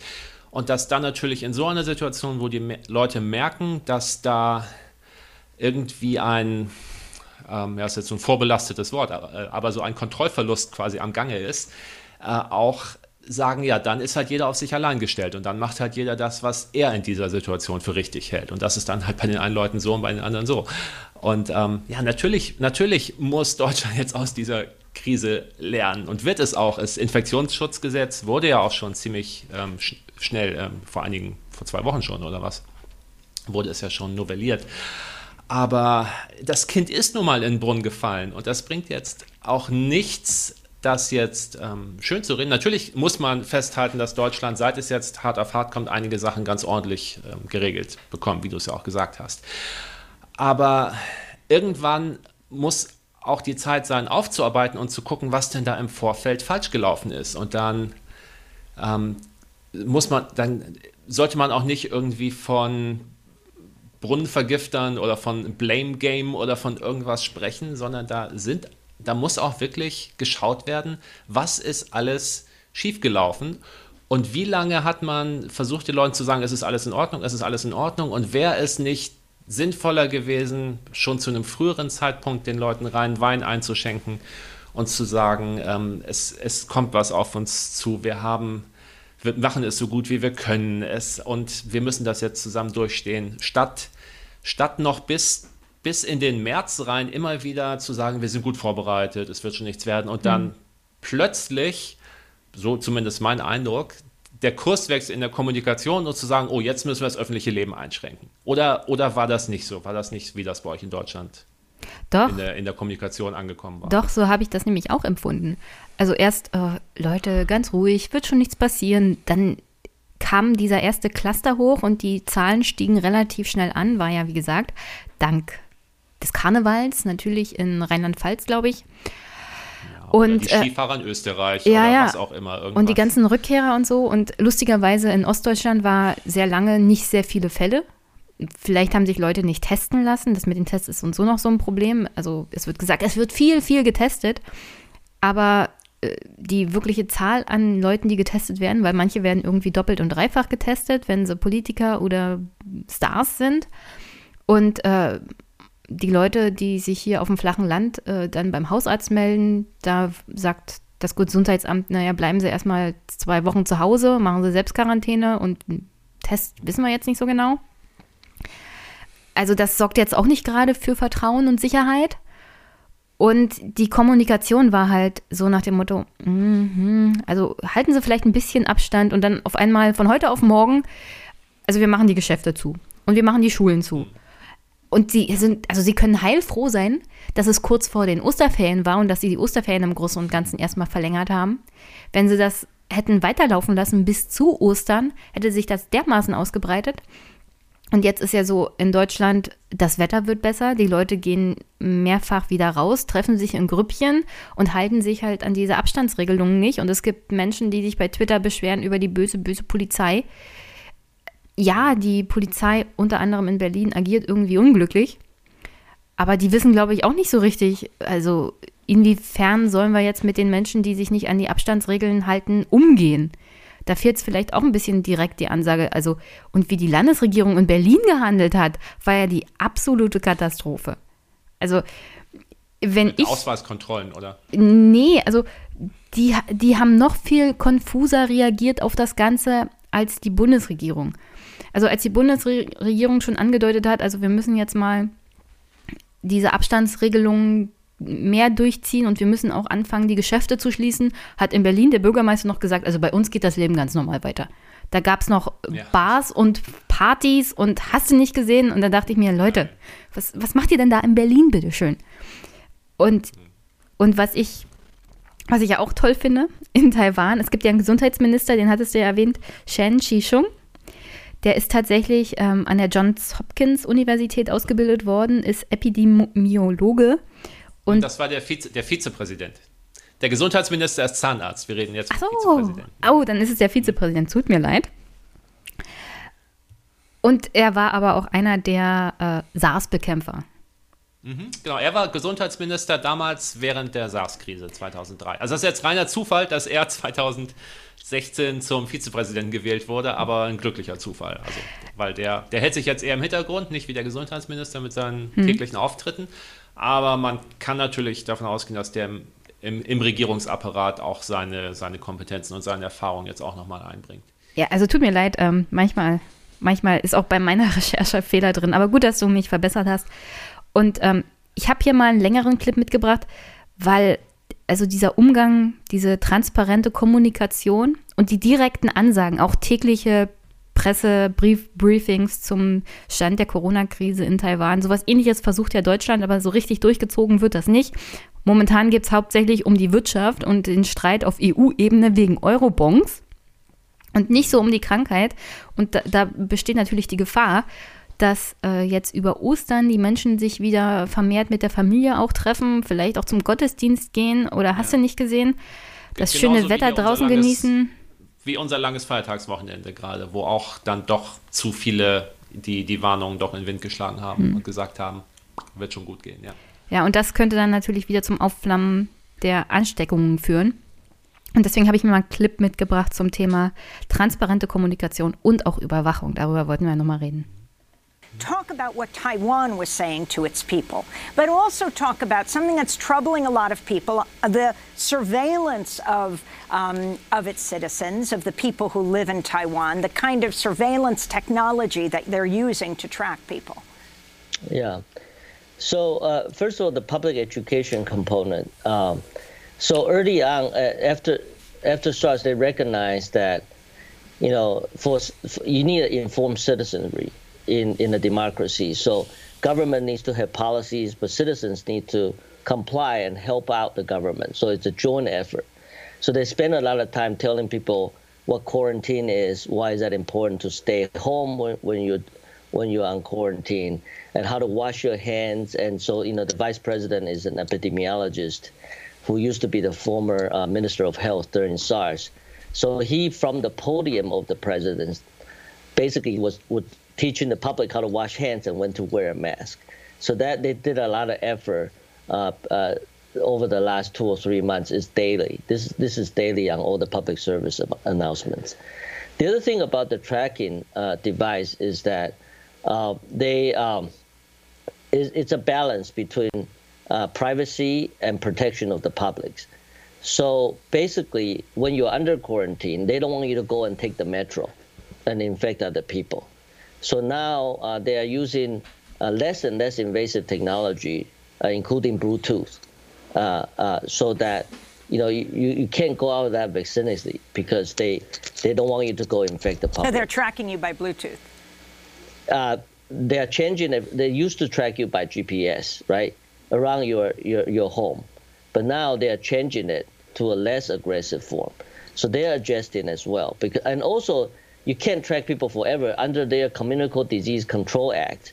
This is a special power given to the government only during a crisis, and it expires. Ich hatte ja ein Gespräch mit Thomas unter anderem zum Thema Notstand in Deutschland. Also müssten wir jetzt den Notstand ausrufen, als die Zahlen der Infizierten noch relativ schnell stiegen.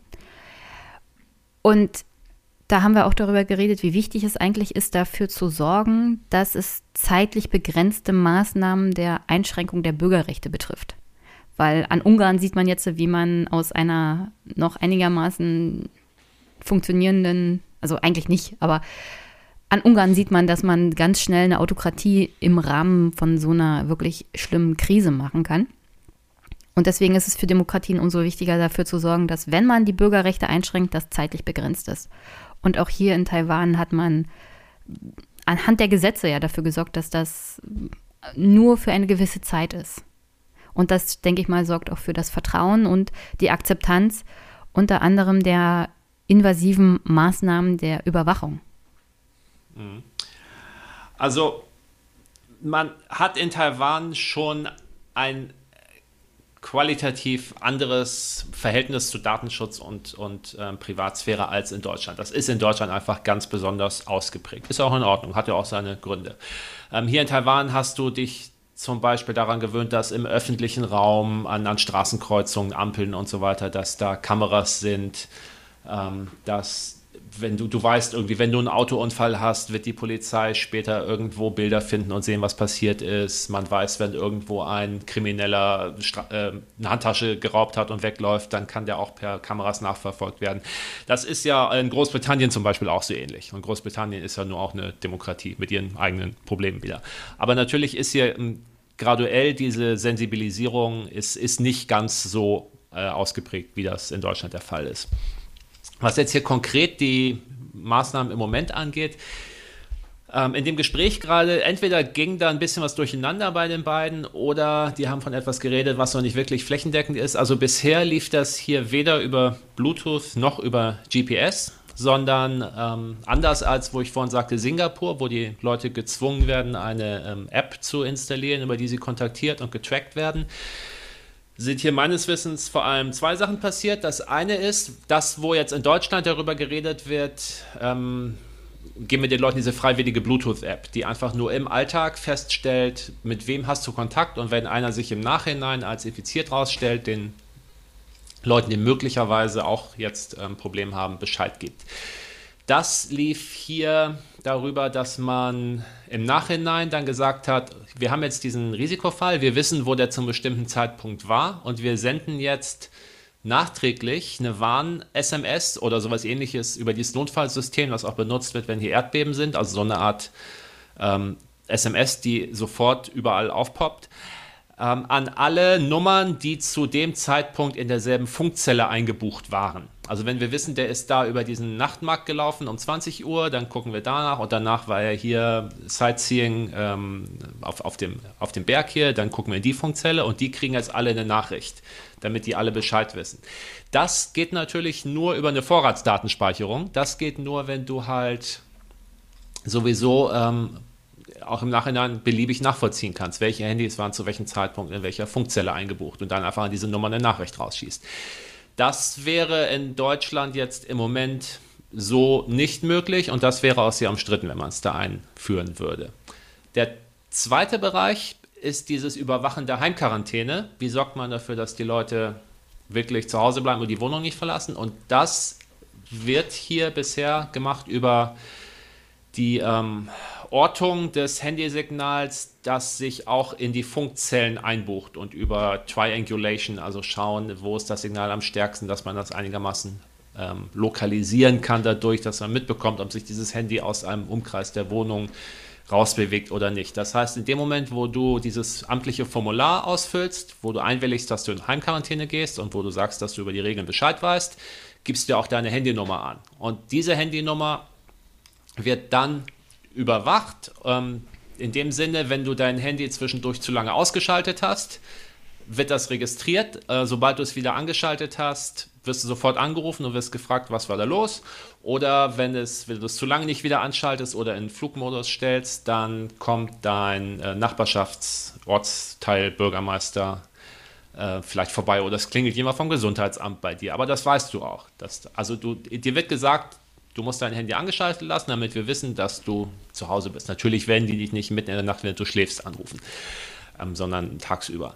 Und sie werden halt auch feststellen, wenn dein Handysignal sich halt in diesen äh, Funkzellen ähm, bewegt, ähm, dass sie dann auch sich mit dir in Verbindung setzen, um herauszufinden, wo du gerade bist. Das läuft halt auch ohne eine spezielle App ab bisher. Das ist halt die Lösung, für die man sich hier entschieden hat. Hm.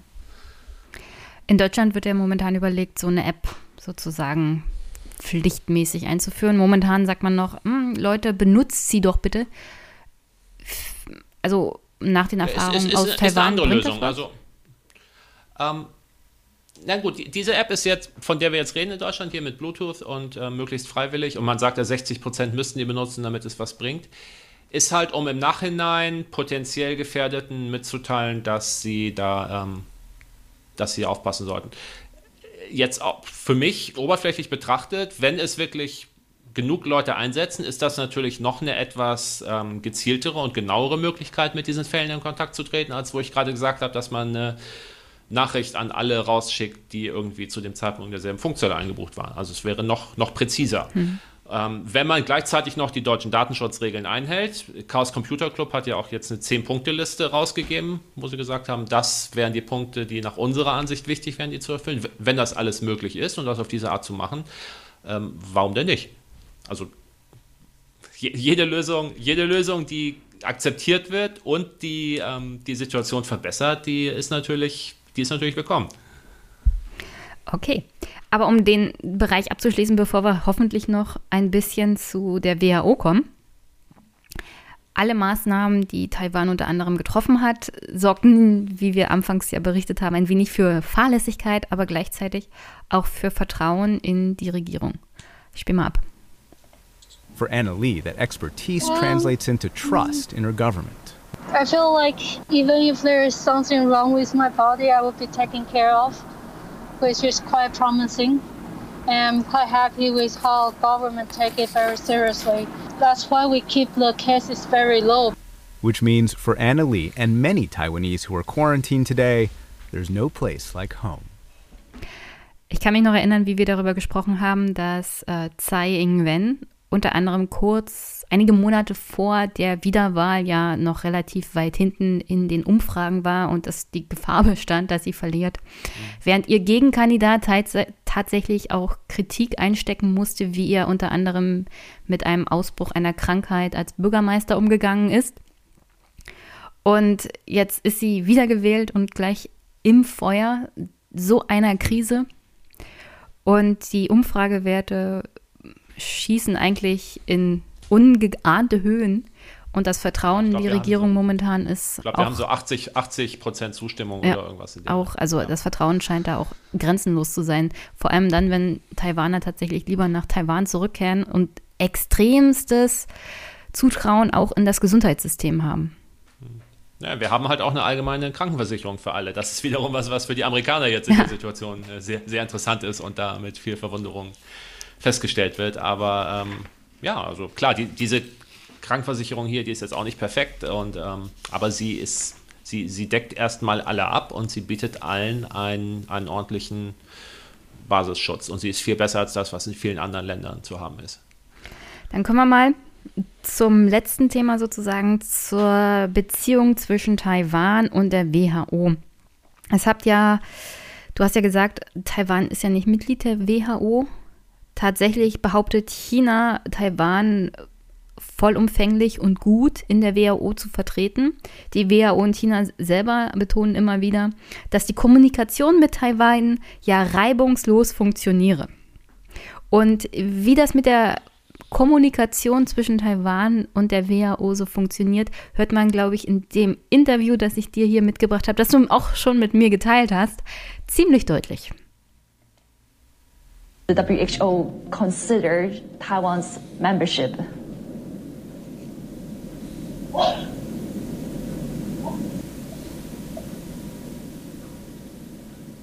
Hello? We, with the, with the sorry, I can't hear. I couldn't hear your question. Okay, yeah. Let me let, let me let me repeat the question. No, that's so, okay. Let, let's move to another one then. Right, because because I'm I'm actually curious on talking about Taiwan as well on Taiwan's case.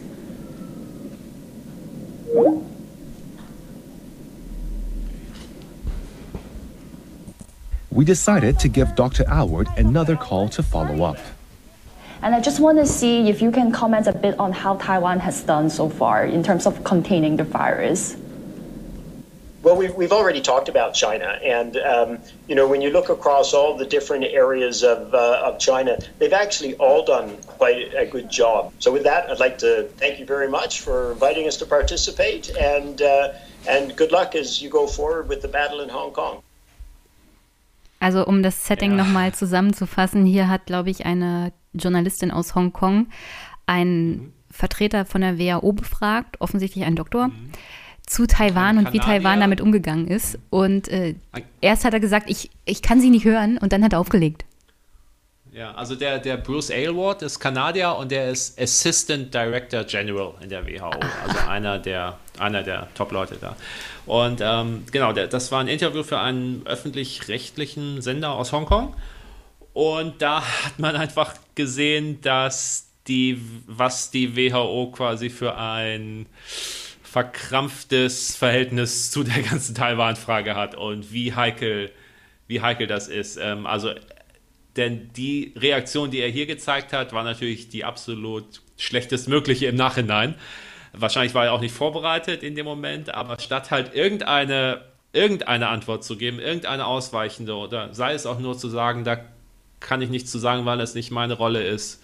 Oder Mitgliedschaft entscheiden die Mitgliedsstaaten und nicht wir als, als Leitungsebene oder was auch immer, hat er halt äh, sich blöd gestellt und irgendwie den Kopf in den Sand gesteckt. Und wenn das alles auch noch auf Video mitgeschnitten wird, dann kommt das halt einfach ganz schlecht rüber und ist auch entsprechend natürlich auf Social Media viral gegangen und ähm, alle Taiwaner haben gesagt, ha, siehst du, jetzt sieht man es endlich mal, wie sie uns behandeln und wie sie uns, wie sie uns für dumm verkaufen wollen. Also das war kein guter Move äh, kommunikationstechnisch.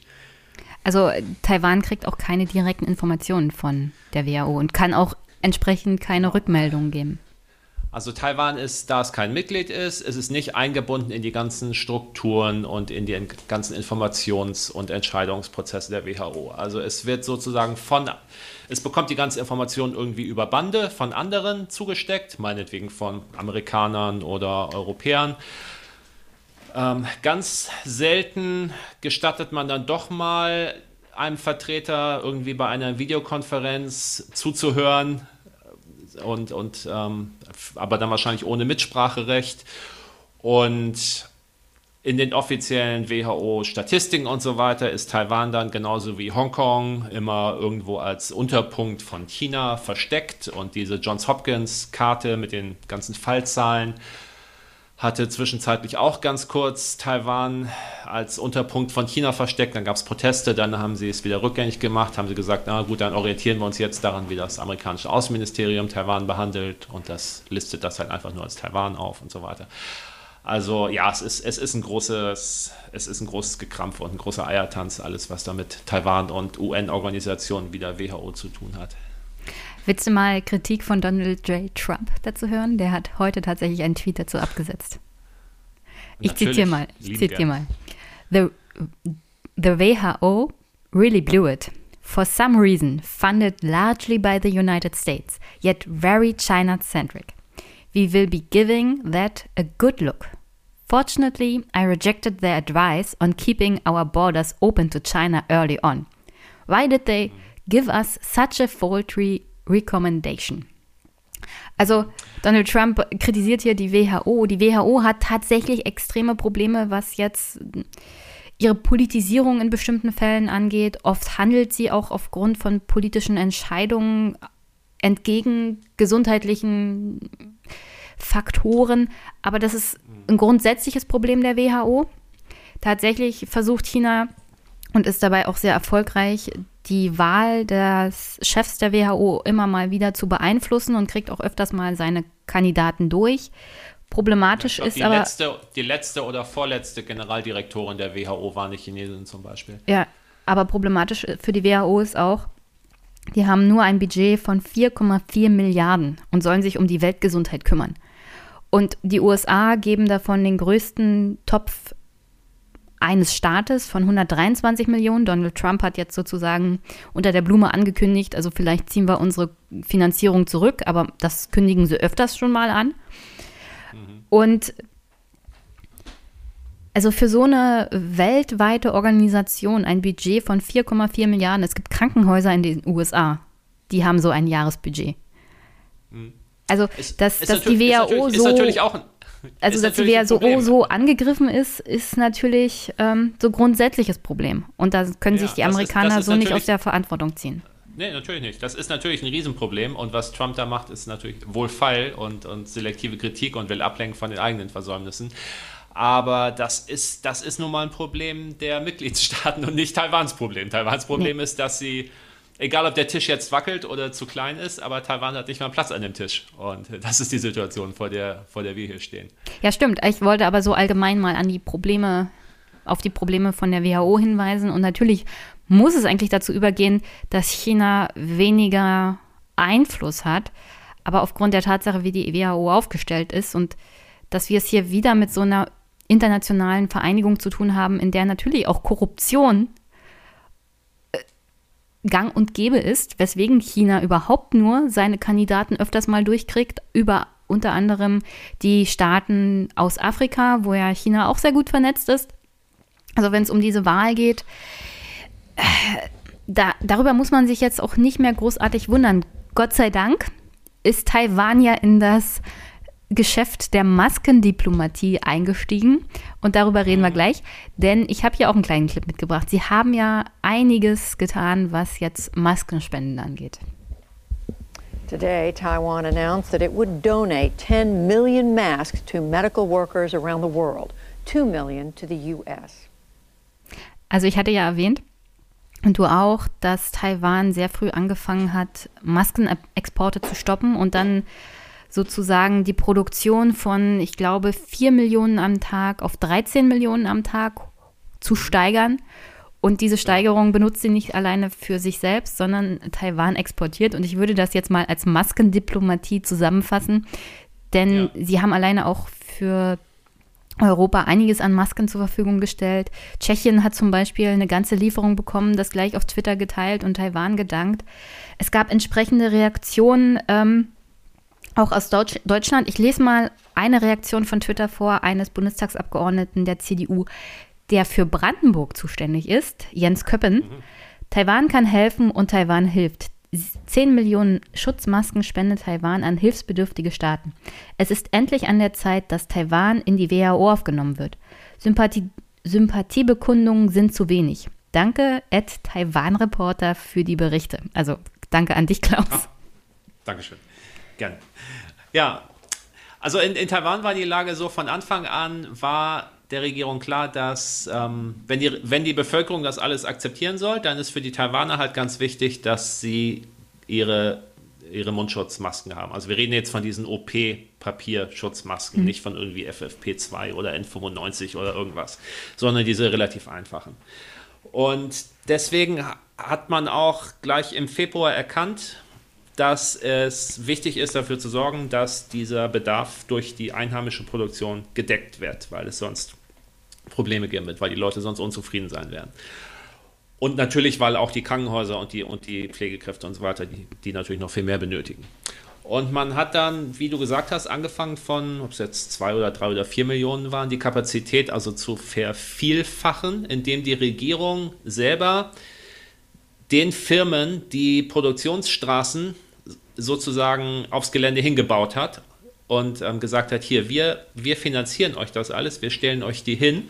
Unsere Bedingung ist, dass wir dann für einen bestimmten, dass ihr für einen bestimmten Zeitraum dann äh, quasi nur für uns, nur für die öffentliche Hand produziert. Und das läuft jetzt im Moment. Also es wurden ein paar Millionen Euro in die Hand genommen. Damit wurden insgesamt 60, 60 glaube ich, neue Produktionsstraßen aufgebaut bei Unternehmen. Und damit ist man jetzt mittlerweile an einer täglichen Produktion von 13 Millionen Masken angekommen. Wenn du jetzt guckst, es gibt 23 Millionen Taiwaner, heißt das immer noch, dass man nicht irgendwie in der Lage ist, wo man sagt, hier, jedem Taiwaner jeden Tag eine Maske und danach kannst du die wegwerfen und musst nicht mehr aufpassen. Also es muss schon noch Maß gehalten werden. Hm, ich habe hab dazu auch einen Clip. Also Masken in Taiwan, wie die Verteilung funktioniert. You could take your national health insurance card and you could get masks. You could get 10 masks per week. So normal citizens could get 10 masks per week. So you could still go to school, you could go to work, you could take the metro because and you can't hoard masks because you have to use your insurance card to get the masks.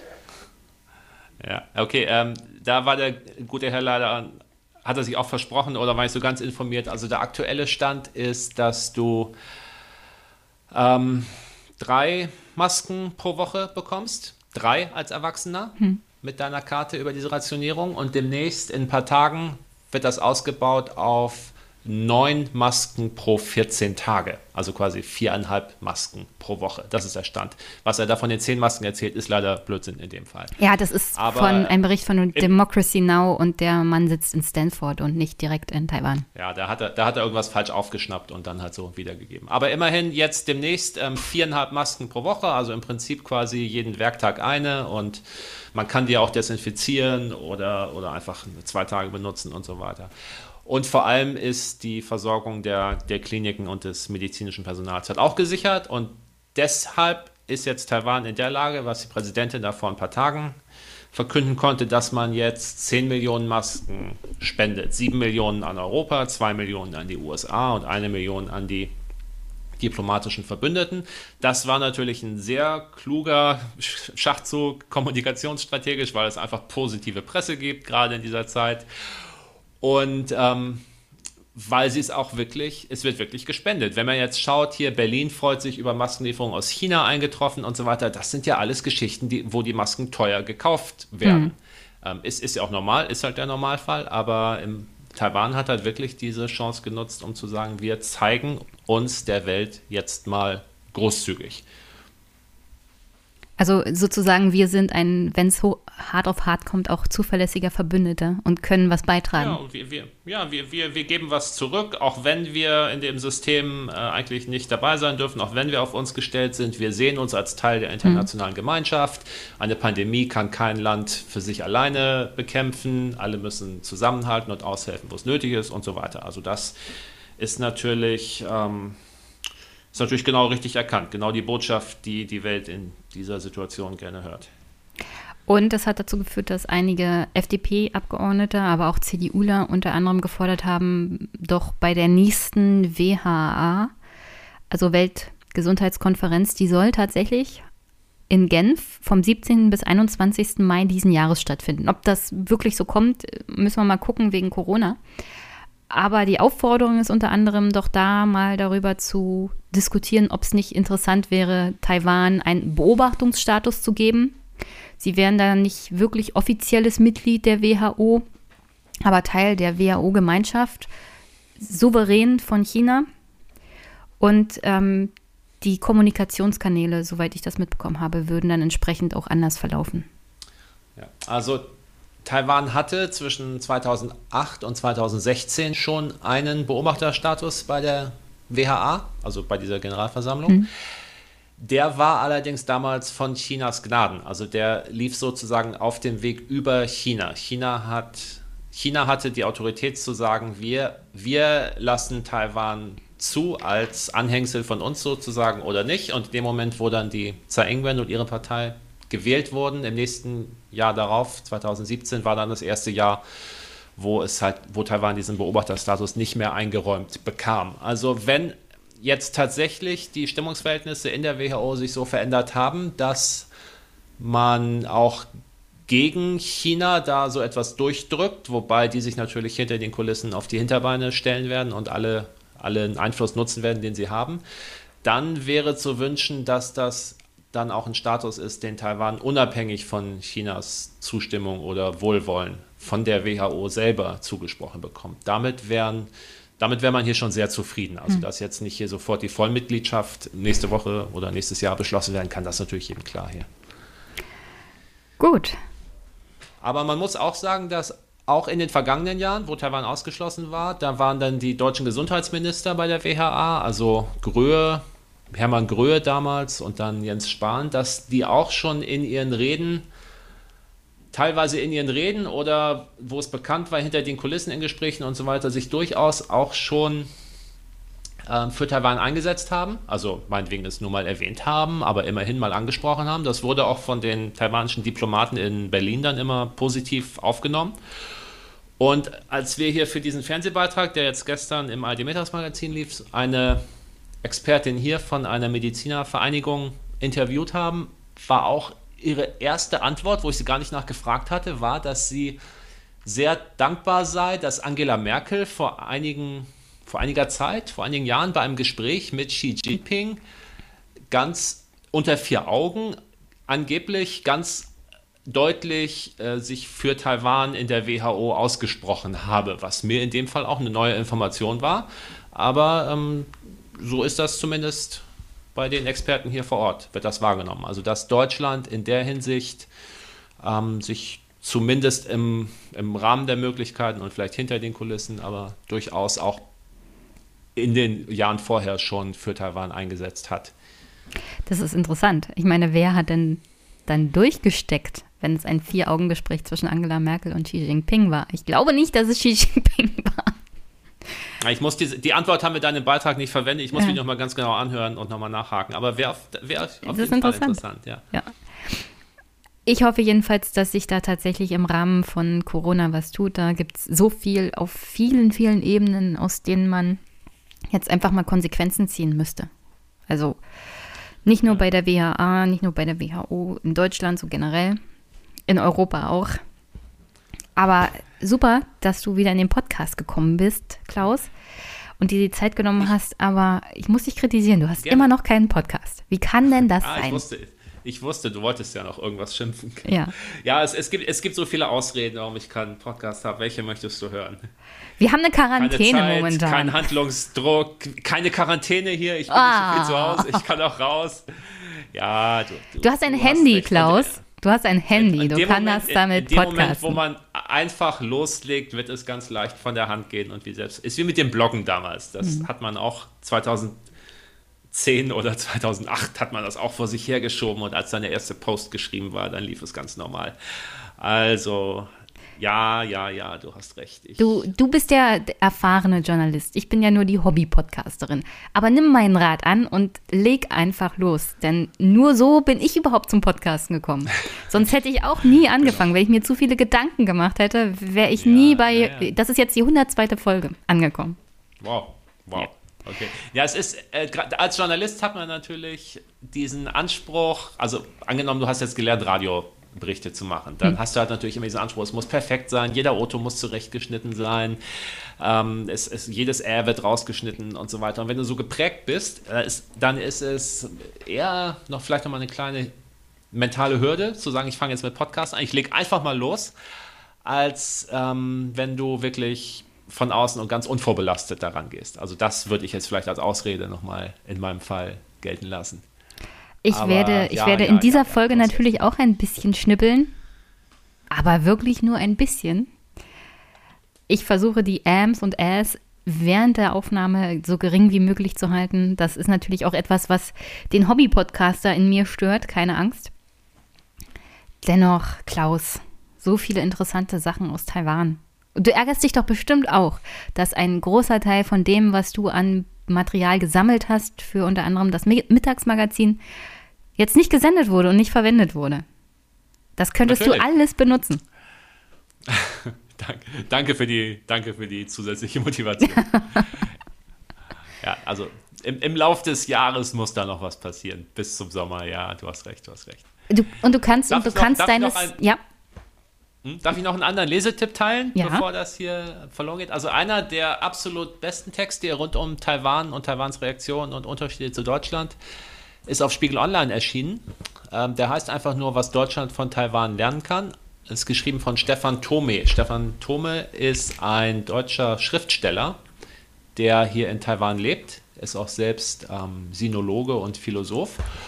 Und der hat einen sehr, ja, nicht, nicht gerade, also tiefschürfenden, aber trotzdem gut lesbaren und ähm, aufschlussreichen Text ähm, geschrieben. Der steht leider bei Spiegel Online hinter der Paywall, aber ist in dem Fall wirklich mal wert, alleine wegen diesem Text so ein Probeabo oder was auch immer abzuschließen. Und gerade wo wir vorhin drüber gesprochen hatten, dieses, ähm, wie kann man denn gleichzeitig nicht völlig kollektiv sein und doch in gewissen Momenten sozusagen im Gemeinwohl handeln, hat er hier ein paar Passagen. Ich will nur mal eben zwei Sätze vorlesen.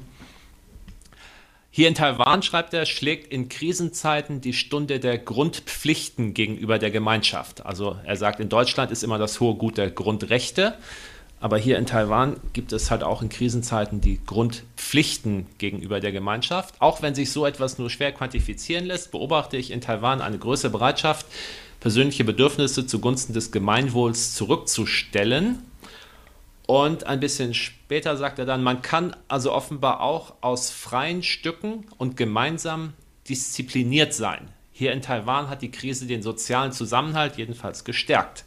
Also da hat er nur noch mal viel schöner, als mir das vorhin möglich war, ausgedrückt, wie, ähm, wie das sein kann, dass hier in Taiwan sozusagen in einer Demokratie, wo die Leute auch persönliche Interessen haben, man trotzdem bereit ist, in gewissen Fällen das persönliche Interesse auch mal hinten anzustellen. Zum Wohle aller. Zum Wohle der Gemeinschaft und das heißt in meisten Fällen vor allem zum Wohle der eigenen Familie ja. und Freunde.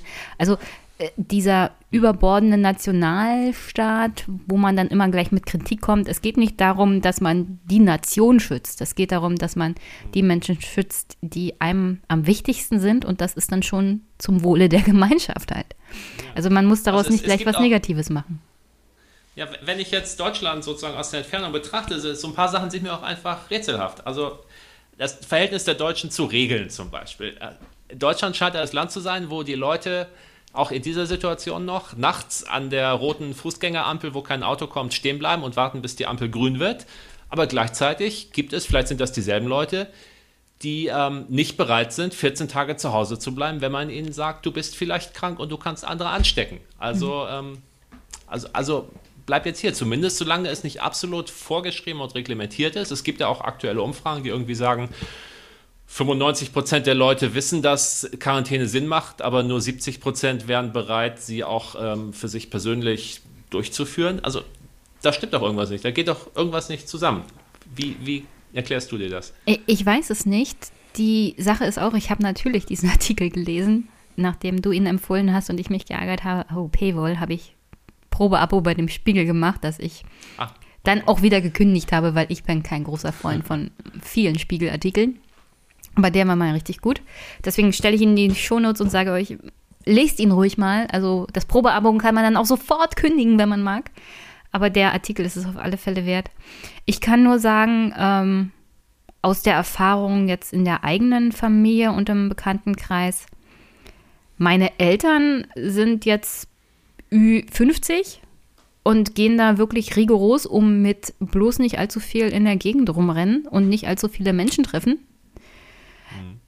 mein Vater ist da auch besonders, ähm, also der hat wirklich Angst, sich irgendwie anzustecken und krank zu werden. Und äh, das liegt aber auch hauptsächlich daran, dass es da Vorerkrankungen gibt und er nicht nur wegen des Alters, sondern so generell in die Risikogruppe fällt.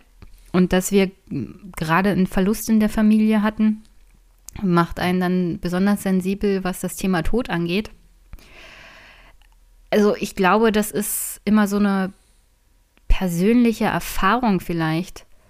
Und an diesem Hinweis von Lars ist vielleicht auch ein bisschen was dran bezüglich der Erfahrung Ostdeutschland. Nicht zwangsweise, dass die Ostdeutschen jetzt autoritärer sind und staatshöriger, sondern in gewisser Weise mehr Verständnis dafür haben, wenn es darum geht, Solidarität mit den Mitmenschen zu zeigen und dann tatsächlich zu Hause zu bleiben. Äh, das ist in der DDR tatsächlich ganz anders gewesen, was jetzt die Solidarität mit anderen angeht, dass man nicht sich selber in den Vordergrund stellt, sondern dass die, dass die Gemeinschaft tatsächlich was bedeutet und dass man da auch auf sich gegenseitig aufpassen kann. Also ich denke mal, das haben meine Eltern so aus der DDR-Erfahrung mitgenommen und im Großen und Ganzen auch in die Jetztzeit sozusagen mitgerettet. Und dass man dann ein bisschen mehr Rücksicht auf andere nimmt und nicht jeder seine eigene kleine Schneeflocke ist und sich unbedingt wichtig machen muss. Also, das sieht man ja bei einigen Instagrammern auch, die der Meinung sind, ach, ich will aber draußen sein und ich will mit Leuten Party machen und ich will im Stadion sein. Ja, Leute, das geht halt jetzt gerade nicht. Und das ist nicht wegen euch, sondern das ist wegen allen anderen, die um euch herum sind. Und dass da so wenig Verständnis teilweise ist, ist mir auch ein absolutes Rätsel. Hm. Darf, ich noch, darf ich noch einmal abrenten zum Abschluss? Ja, aber bevor du rentest. ja. Ich will darauf hinweisen, dass Klaus jetzt ein Steady-Angebot hat, weswegen ich ja hoffe, dass er demnächst podcastet, weil das kann er dann sozusagen da auch einstellen. Ich unterstütze Klaus schon, er unterstützt mich, also äh, Podcasting und äh, Journalismus unterstützen sich hier gegenseitig, sehr gut. Aber ihr könnt. Die Wirtschaft ist ein Kreislauf. Oder? Ja, genau, die Wirtschaft ist ein Kreislauf. Gegenseitige Hilfe und Solidarität ist da auch gefragt. Und ihr könnt Klaus auch unterstützen. Ich stelle das mal in die Shownotes seiner Steady-Seite. Ähm, Genauso wie alles andere, was von Klaus momentan zu finden ist, beziehungsweise seine Homepage, sein Blog. Und Klaus, hast du denn noch eine Botschaft an meine Hörerinnen und Hörer? Dann kannst du auch jetzt abrenten. Also ich habe ähm, gerade heute Zitat des Tages, was mich heute sehr aufgeregt hat, ist der Präsident der Bundesärztekammer, ein gewisser Klaus Reinhardt, äh, wird in den Agenturen zitiert mit Blick auf die Debatte um eine Maskenpflicht als Voraussetzung für eine Lockerung der Kontaktsperren warnte Reinhardt vor den Folgen für das öffentliche Leben in Deutschland. Jetzt kommt Zitat vom Ärztepräsidenten. Das darf keine Dauersituation werden.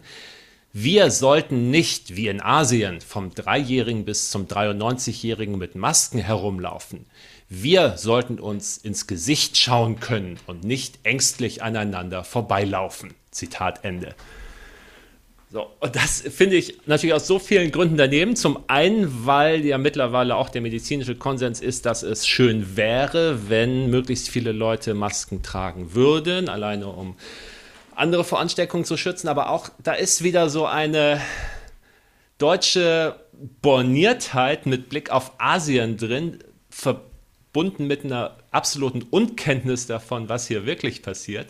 Also als ob du erstens wenn du eine Maske trägst, nicht freundlich zueinander sein könntest, sondern nur ängstlich nebeneinander herläufst und als ob hier eine, ein Klima der, des Schreckens auf den Straßen herrschen würde, was völliger Blödsinn ist. Also ich kann jetzt aus Erfahrung mittlerweile sagen, dass ein ganz normales, freundliches, soziales Leben natürlich auch machbar ist, wenn die Leute eine Papiermaske vorm Gesicht tragen. Und zum anderen muss ich jetzt auch mal sagen, wenn ich hier nach einem längeren Aufenthalt in Taiwan nach Deutschland zurückkomme und ich, ich fahre da mit der U-Bahn vom Flughafen weg und ich sehe diese missmutigen, diese griesgrämigen Gesichter, die einfach so wahnsinnig viele Leute in Deutschland vor sich hertragen und ihre schlechte Laune auf mich übertragen, von der ich aber überhaupt nichts haben will und was hier in Taiwan einfach nicht passiert, wenn hier Leute Natürlich sind ja Leute auch mal schlecht gelaunt oder haben Sorgen, aber die lassen das zumindest nicht so raushängen, dass sie gleich noch jedem anderen auch schlechte Laune machen. Dann würde ich doch sagen, so eine Maskenpflicht in Deutschland wäre vielleicht dem öffentlichen Klima ganz zuträglich und wäre eine ganz gute Idee. Klaus, sehr gut. Ich, ich bin so und so ein großer Fan von Rants in Podcasts. Also auch da wieder eine Motivation, Klaus einfach mal ja, ins Handy ranten und das veröffentlichen, das ist auch schon ein Podcast. Ja, aber ich, ich finde es einfach unmöglich. Der Mann, ist, der Mann ist der Präsident der Bundesärztekammer und wie der so einen Dünnpfiff ja. sagen kann. Und ich, ich hoffe, es wird heute im Laufe des Tages noch ein bisschen aufgegriffen und kritisiert werden, aber es ist einfach nur zum Haare sträuben. Aber das ist das gleiche Argument, was man hat bei der Verschleierung von, von Frauen. Also wir müssen doch den Menschen ins Gesicht gucken können. Ja, wobei du hast jetzt auch noch das medizinische Argument, was da. Ja, natürlich, aber äh, im Großen und Ganzen ist es natürlich totaler Humbug. Ja. Das also. Ja. Vor allem, ich, ich wie, wie, gesagt, ich will, manche Leute will ich ja gar nicht ins Gesicht schauen, das kommt ja noch dazu. okay. Also, diese, diese, diese Vorbehalte und. und vielleicht, vielleicht schickst du ihm Klischees, persönlich ein paar. Sollen wir doch bitte mal. Vielleicht ja, ja schickst du ihm einfach persönlich ein paar Masken. Ja, genau. Und dann hat sich das Problem bezüglich dieser Person erledigt. Aber Klaus, super, dass du wieder im Podcast warst. Ich freue mich immer, wenn du hier bist. Äh, ich hoffe, dass das nächste Gespräch nicht so ein Negativ-Thema hat. Ich meine, so, so eine Pandemie ist jetzt auch nicht gerade das Positivste. Ja. Äh, generell ist dieses Jahr, äh, huh, könnte jetzt langsam aufhören, ja. Also, ja, man, man, man ist da mit so viel Neugier und Optimismus reingegangen, hier neue 20er und so weiter. Mhm. Und dann war das eine, dann war auch noch die Wiederwahl von, von Sir England, war ja für viele dann schon ein positiver Einstieg hier. Ähm, Demokratie behauptet sich gegen China und so weiter, aber dann von, von Sachsen-Anhalt ging eine gerade Linie zur Corona-Epidemie. Also es ist ja wirklich, ja, Thüringen. Es kann, äh, Entschuldigung, von Thüringen, eine gerade Linie zu Corona. Also es kann ja wirklich noch besser werden. Also mittlerweile wünsche ich mir ja, dass Thüringen die größte Krise dieses Jahres gewesen wäre. Also auf Corona hätten wir ruhig gut und gerne verzichten können. Aber schon nach Thüringen war ich so der Meinung, ja gut, die nächsten Monate können wir dann offiziell überspringen und wir fangen lieber gleich von vorne an mit ja, 2021. Das, das, Jahr kann immer, das, das Jahr kann immer noch mit der Wiederwahl von Donald Trump gekrönt werden. Also freuen wir uns nicht zu früh. Ah ja, es kann immer noch schlimmer werden, Klaus. Perfekt. Also so enden wir jetzt den Podcast aber nicht. aber ihr in Deutschland seid ja auf dem Weg der Besserung. Möge es so bleiben, mögen die Zahlen zurückgehen.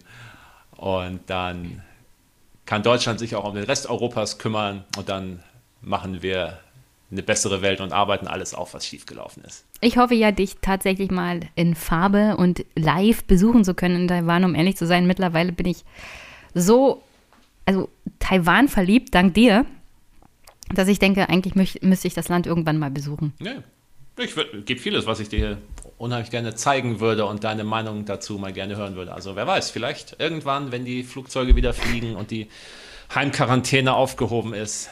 Ja, wenn ich nicht direkt in Quarantäne gesteckt werde für die 14 Tage Urlaub, die ich dann da wäre. Ja, nee, das, so schöne Hotelzimmer haben wir nur auch nicht, dass sich das lohnen würde, alleine deswegen zu kommen. Ja. Muss noch ein bisschen abwarten. Ich danke dir auf alle Fälle recht äh, sehr, Klaus. Jetzt sind wir fast bei zwei Stunden angekommen. Du hast gut durchgehalten. Ehrlich? Okay. Ja, fast. Also 1,41. Das ist so die, letz Das- die das längste Folge, du, die wir Das kannst du bestimmt, machen. Kannst du bestimmt auf 1,35 zusammenkürzen. Ich schneide doch nicht so viel, Klaus. Das weißt du doch. Ach so, na gut, okay. Alles klar. Dennoch Gut, äh, entlasse ich dich mal. Du musst ja noch richtig arbeiten. Äh, schönen Tag noch und Grüße nach Taiwan. Tschüss. Danke, alles Gute. Tschüss.